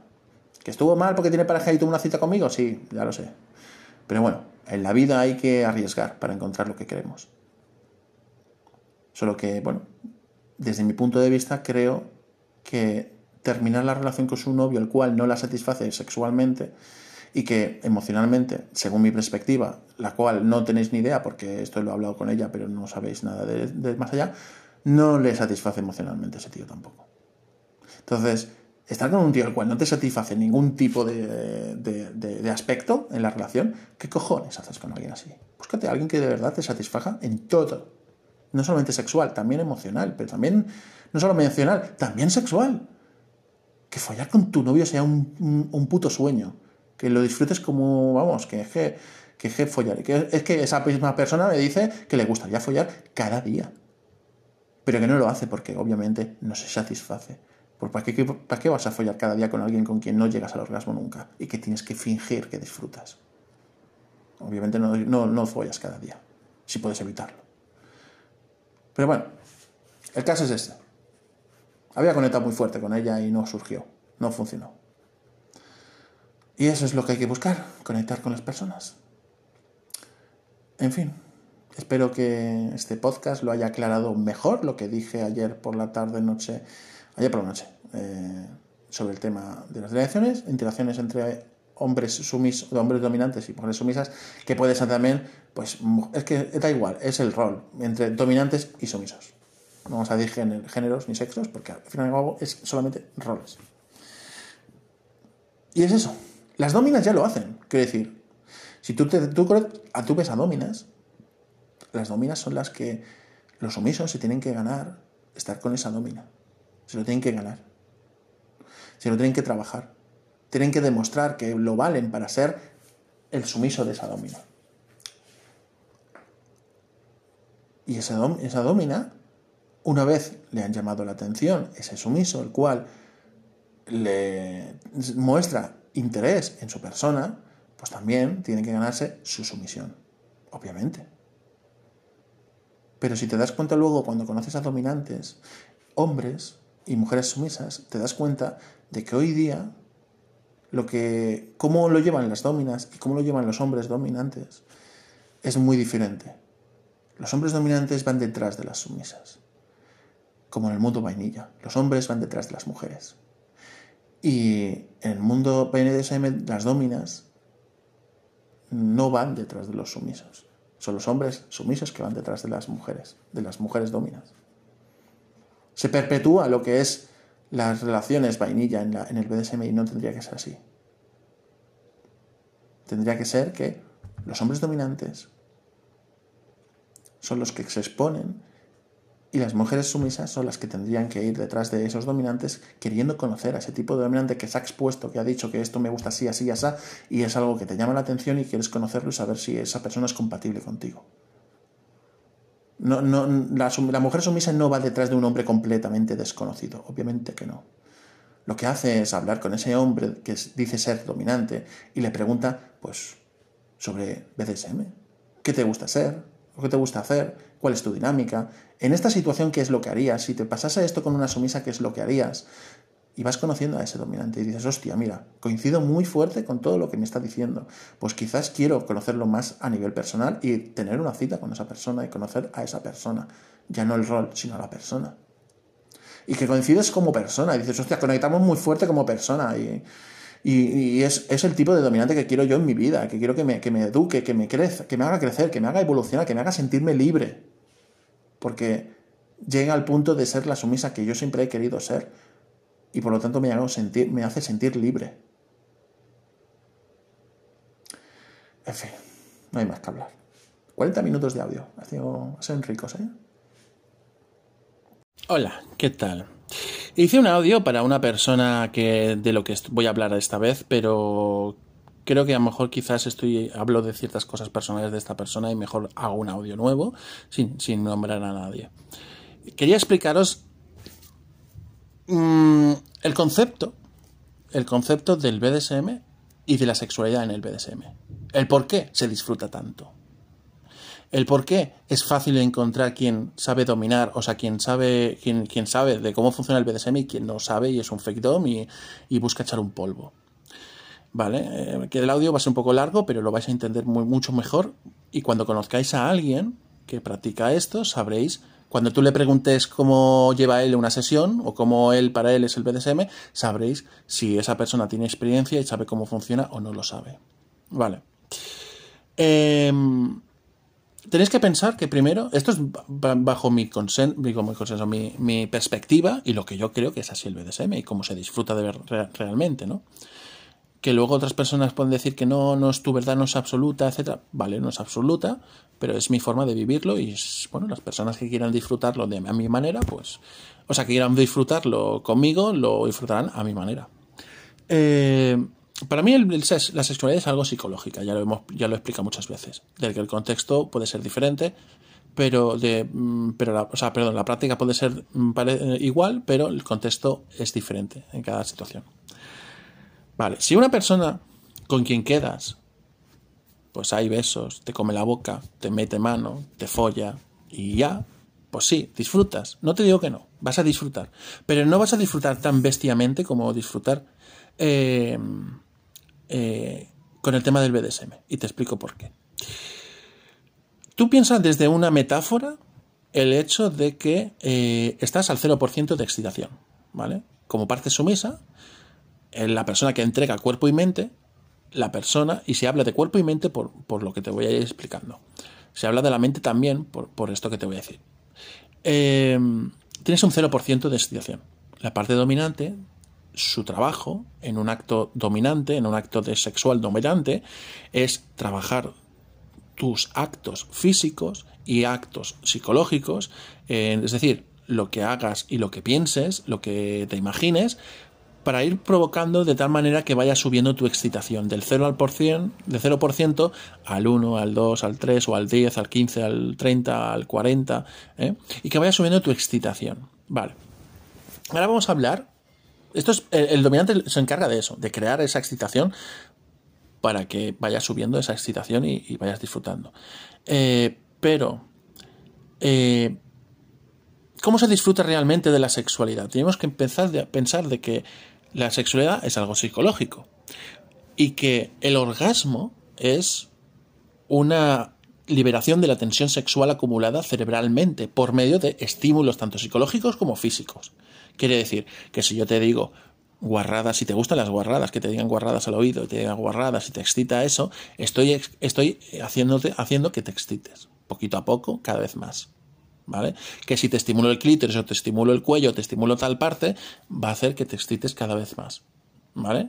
Y vamos a decir cómo vamos a representarlo todo de la excitación como del 0 al 100% de excitación, donde 100 es el orgasmo, ¿vale? El orgasmo, ¿vale? Es la liberación de la tensión sexual acumulada, es decir, de esa tensión sexual la, ponemos en el porcentaje, que sería pues 1, 20, 30%, etc. Y cuando llegas al 100% existe esa liberación de la tensión que explota y te da el, orgasmo. Y es el orgasmo. Vale. Teniendo en cuenta esto, lo que el dominante hace, ¿vale? Es crear un ambiente en el que a nivel psicológico, que es lo importante más que lo físico, a nivel psicológico estás en un ambiente en el que eres, estás en un ambiente en el que tú disfrutas, sea pues el, en una situación de little, daddy little, a nivel sexual, ¿eh? estamos hablando no a nivel de emocional. A nivel sexual, un daddy little, un primal prey con primal hunter, o un sádico con una, persona masoquista, en fin, prácticas y demás, y, y ambientes en las que tú te sientes si eres parte sumisa, te sientes dominada. Y si eres parte dominante, pues sientes dominación sobre esa persona sumisa.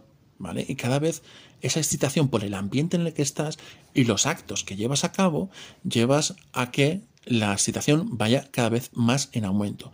No por la práctica en la cual te están haciendo, sino por el contexto en el que estás.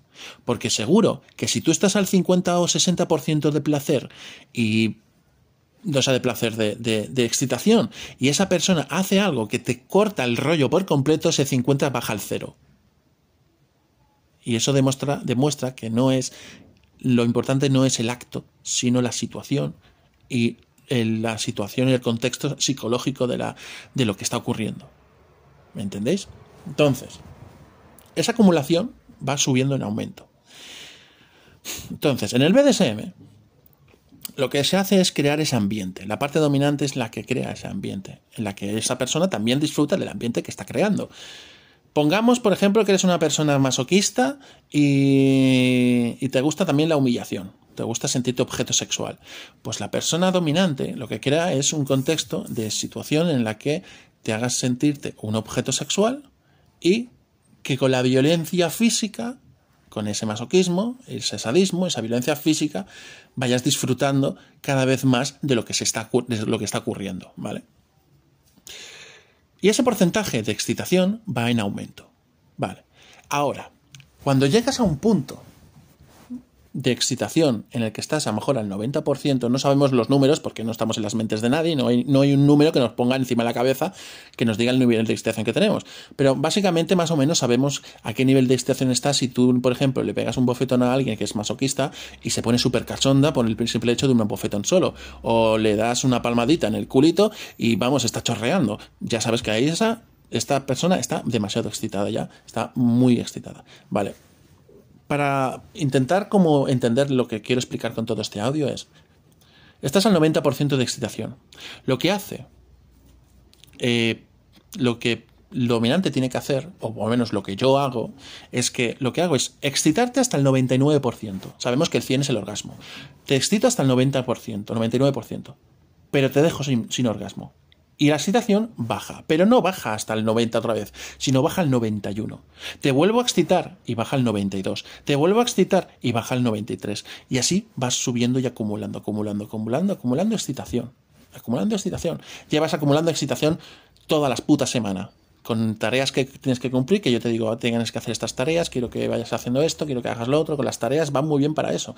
Que no quieres hacer tareas fuera de las citas, tampoco tienes por qué hacer tareas, pero es más fácil con las tareas el provocarte que cuando tú entras por la puerta de mi casa tienes un contexto sexual, un contexto de sumisión, tienes un contexto en el que tú no tienes el poder, lo tengo yo. Y yo decido lo que hago, lo que dejas hacer en ese momento, ¿no? Lo que haces lo dejas hacer. Y entonces estás en un contexto sexual en el que vas al, 95, 96, 97 y llegas al 99. Y estás en el punto en el que con que te soplen la oreja te corres. Con que simplemente te diga al oído, en plan susurro y muy guarro y sucio, siempre que te guste que te digan guarradas al oído, y te digan en el oído alguna guarrada, te corres. No necesito tocarte para que te corras, te corres sola. Porque estás al 99% de excitación y al mínimo estímulo, tanto psicológico o físico, hace que te corras. ¿Vale? Y estás en ese punto, en ese punto en el que no, ya estás, que te subes por las paredes, no, te tiras por el balcón directamente. Es o me haces algo y haces que me corra o me tiro por el puto balcón porque estoy, me estoy volviendo loca. Estoy loca ya. Pues en ese estado de excitación tan bestia, cuando Imagínate que estás en ese estado de situación tan bestia, que ha estado provocándote, ha estado jugando contigo psicológicamente, que ha estado tocándote y dejándote de tocar, ha estado mm, diciéndote cosas y luego dejándote a medias, y todo el rato a medias, todo el rato a medias, todo el rato a medias, hasta el punto que llegas al 99. Y en ese 99, sin tú esperártelo, porque no lo esperas, porque la persona que te está haciendo eso, o sea, si yo te estoy jugando mentalmente y, y te lo vuelvo a hacer, tú crees que voy a volver a dejarte a medias, pero no. En ese momento te reviento. En ese momento te pongo en una postura en la cual tú crees que, bueno, me va a poner otra vez en esta postura para que me joda y me va a dejar a medias otra vez. Pero en ese momento, ¡pum! Te percuto fuerte, te reviento el coño, te meto, te cojo del cuello, te cojo del pelo, te pego un bofetón, todo esto siempre, que esté consensuado todas las prácticas y te gustan esas prácticas, ¿no? Pero vamos, que te empiezo a hacer cositas, muchas cosas muy bestias, y te, reviento de tal manera que es que el 99 ha, subido al 200 pero no, no, no, existe el 200. Vamos a ponerlo como el 100, ¿no? Pero sí que has, has pasado del 99, has pasado muy, muy bestia. Y obviamente te corres, no puedes aguantar. Y cuando te corres, tienes el mejor orgasmo de tu puta vida y entras en la subspace. Porque estás en un momento en el que tu mente vuela, no sabe dónde estás. Dejas de pensar en la situación en la que estás, no sabes en la, no sabes en dónde estás, no sabes lo que estás haciendo, no sabes la, que, la hora que es, en el lugar donde estás, ¿sabes? O qué has ido a hacer a ese sitio. No dejas de pensar en el ambiente, en lo que te rodea, únicamente tu mente está centrada en el placer porque está liberando todos los, todos los placeres, toda la excitación que tenías acumulada, la está liberando toda de golpe. Por eso tu, tu, cerebro no desconecta como tal, porque obviamente si se, si, el cerebro te morirías, pero sí se desconecta a nivel de ambiental, a nivel de no saber, de no, no saber dónde estás, ni lo que haces. Y eso es la subspace. Te entras en un momento en el que el éxtasis es brutalísimo, el placer es brutalísimo es un orgasmo que probablemente muy poca gente lo ha, lo ha, experimentado y que sí, que muchas partes sumisas lo desean experimentar y lo quieren.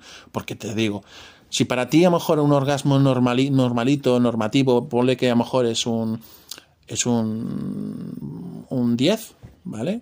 Normalito, pues un orgasmo de Space es a lo mejor un 100 o un 500 o un 1000, dependiendo de la situación y de lo que se está haciendo. Es muy bestia el orgasmo. Entonces, en ese momento se te da esa estimulación, se te hace que te corras y cuando se te está haciendo cosas, se te siguen haciendo, aunque te estés corriendo, se te siguen haciendo y esas son no un orgasmo, es uno tras otro, tras otro, tras otro, uno delante del otro o uno se, se acopla con el otro y es durante varios minutos estás que no sabes dónde estás que cuando. Por eso, luego el aftercare es muy importante después del aftercare. Digo, perdón, después de, de, la subspace. Porque cuando vuelvas a, a o sea, cuando ya se te pare y vuelvas a estar en saber lo que dónde estás, pues te vas a sentir muy perdida. Porque no sabes dónde estás. Porque has, estado. Tu mente se ha ido. No sabes dónde estás.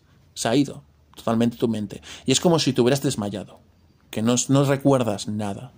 Solo recuerdas muchísimo placer, pero no recuerdas nada. Y en ese momento hay que dar cariño, mimos, etcétera, porque vas a estar extremadamente indefensa. Muy indefensa. Te vas a sentir en una situación extremadamente indefensa. Y obviamente lo que lo que protege de que no te crees un trauma por lo que ha pasado, pues es el cariño y la valoración, etcétera. ¿Eh? Porque si, no hubiera aftercare después de esa situación, podrías crear traumas, miedos, pensar que te han violado, pensar que has hecho algo que no querías hacer realmente, o mil cosas podrías llegar a pensar, pero el aftercare protege de ello. Pero esa es, para mí, una sesión plena, 100%, completa. No es, entras por la puerta, ponte a cuatro que te voy a reventar. Sino que es ir creciendo con protocolos, con, con, protocolos ambientales, tipo no me puedes hablar, tipo me tienes que, tienes que estar de rodillas cuando estás frente a mí, o tienes que ponerte rodillas, o tienes que no puedes mirarme, protocolos ambientales que tú te sientas excitada en ese ambiente. Y ir provocando estimulaciones en las que tanto, eh, tanto psicológicas como físicas para ir disfrutando cada vez más. Hasta el punto de, ya te digo, al 99% y en ese 99, ¡pum! Te reviento. Y vuelas. Y la parte dominante, el problema de la parte dominante es que no se puede descontrolar, porque una, persona dominante que tiene el control no puede, no puede perder el control. Y no puede llegar nunca a una zona como de dom, space, por así decirlo. No puede estar, porque si, podría, si estuviera ahí, haría cosas que luego muy probablemente se arrepentiría. Porque imagínate que le gusta mucho azotar y al final se pierde y acaba pues arrancándote la piel de azotes. ¿Sabes? Porque no sabe dónde está ni lo que está haciendo y únicamente está sintiendo placer por azotar. Se vuelve loco. No es, no es, no es mm, apropiado que un dominante se vuelva loco. Entonces, eh, el dom nuevamente tiene que estar siempre controlando la situación disfrutando de todo esto, disfrutando y viendo disfrutar a esa parte sumisa que está putamente mm, loca y está reventada y está gritando como una loca del placer que está, está recibiendo, y eso a los dominantes nos encanta ver cómo disfrutan nuestras sumisas. Y, y, como parte dominante disfrutas de llevarla a la subspace. Y es así como yo creo que debería de ser las relaciones BDSMeras, las sesiones. Y no simplemente follar o empotrar Debería ser todo un contexto. Espero que os la haya aclarado y aquí os ya me preguntaréis si tenéis alguna duda sobre lo que he explicado.